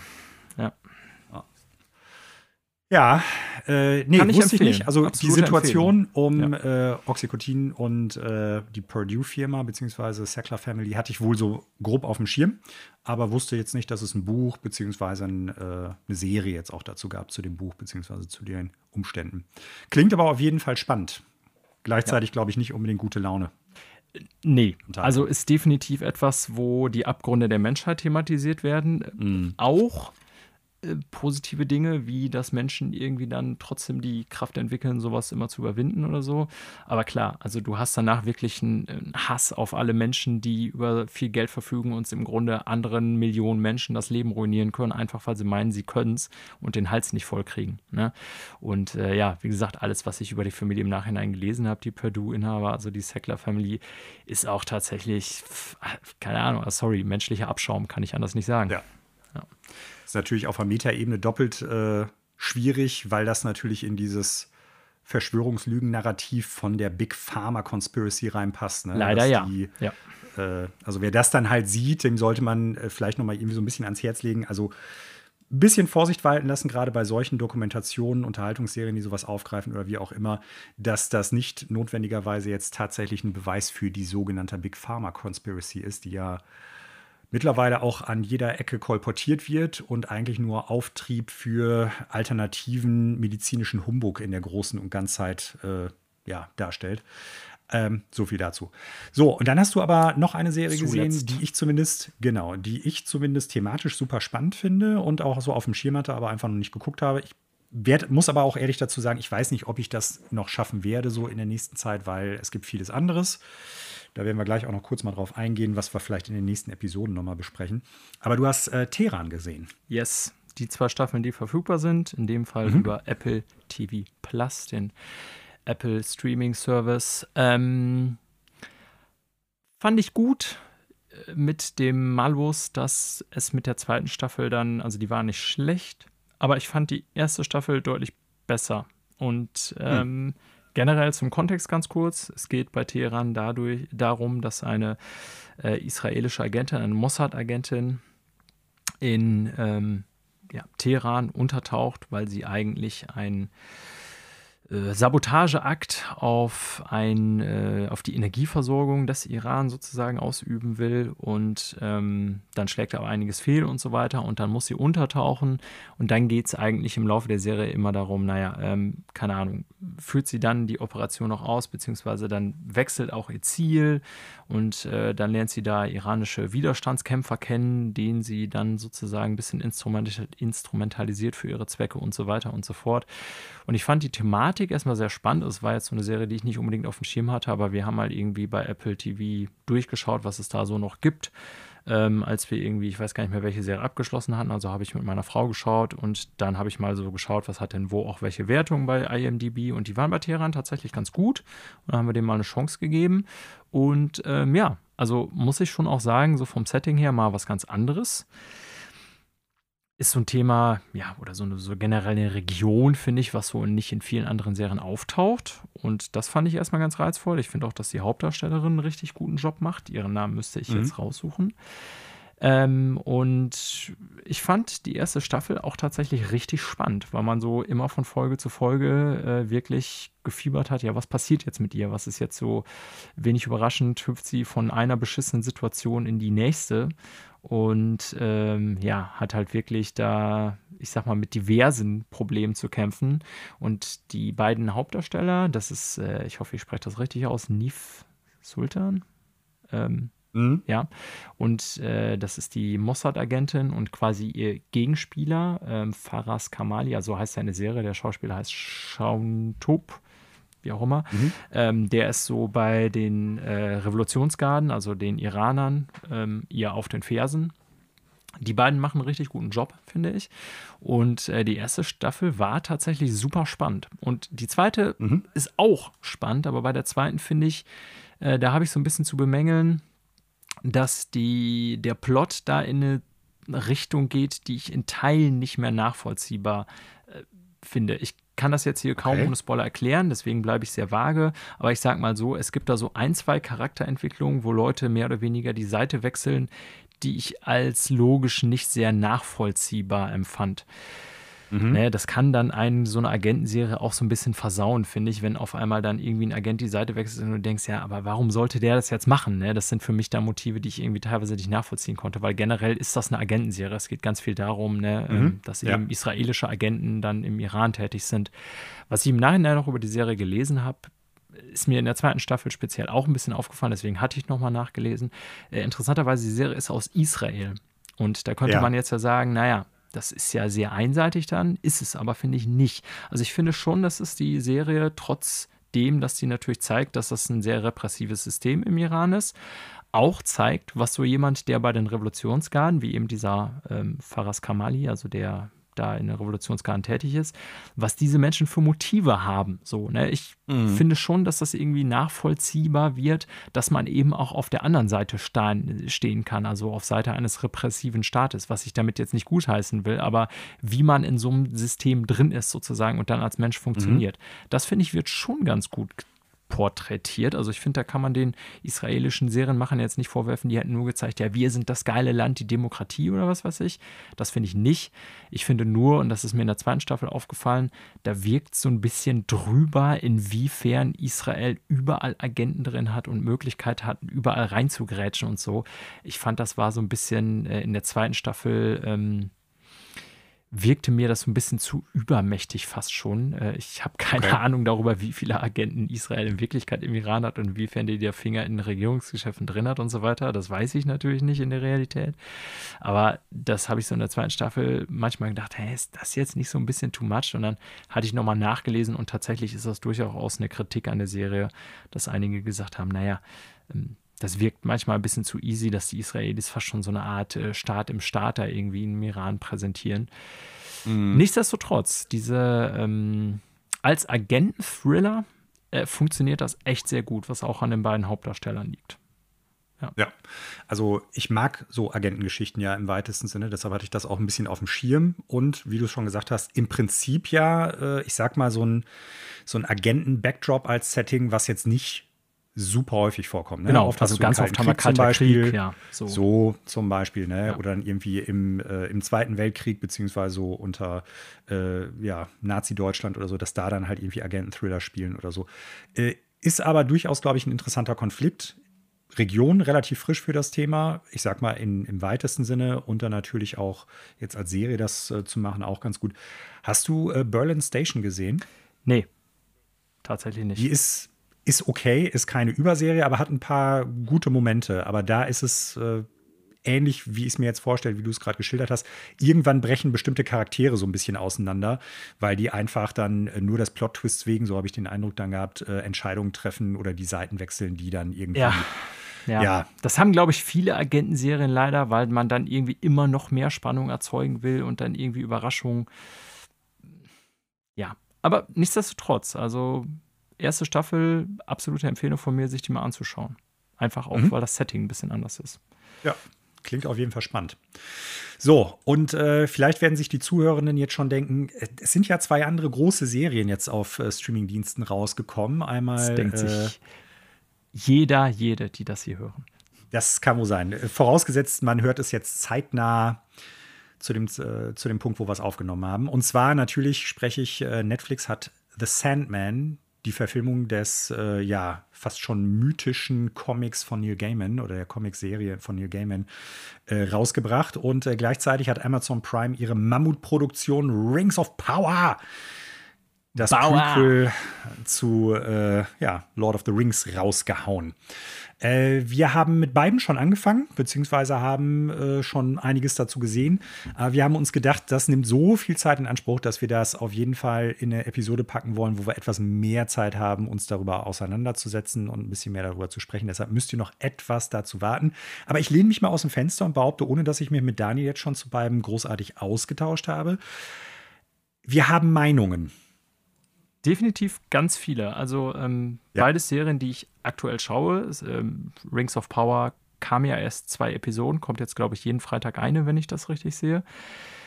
Äh, Sandman ist zwar schon komplett raus, wie fast immer bei Netflix, habe ich aber auch noch nicht durch. Da bin ich, glaube ich, bei Folge 7 von mhm. 10 oder irgendwie sowas. Ähm, bin auch, ganz ja. optimistisch, dass ich das irgendwie in den nächsten zwei Wochen beende. Und ich glaube, bei Sandman machen wir es so manuell, dass wir so eine Gesamtbesprechung machen, wenn wirklich, ja, also ich weiß nicht, ob du sie jetzt in nächster Zeit zu Ende schauen wirst, aber ich glaube, im, ja. bei Sandman können wir so, ich sag mal, mehr oder weniger über das Ganze reden.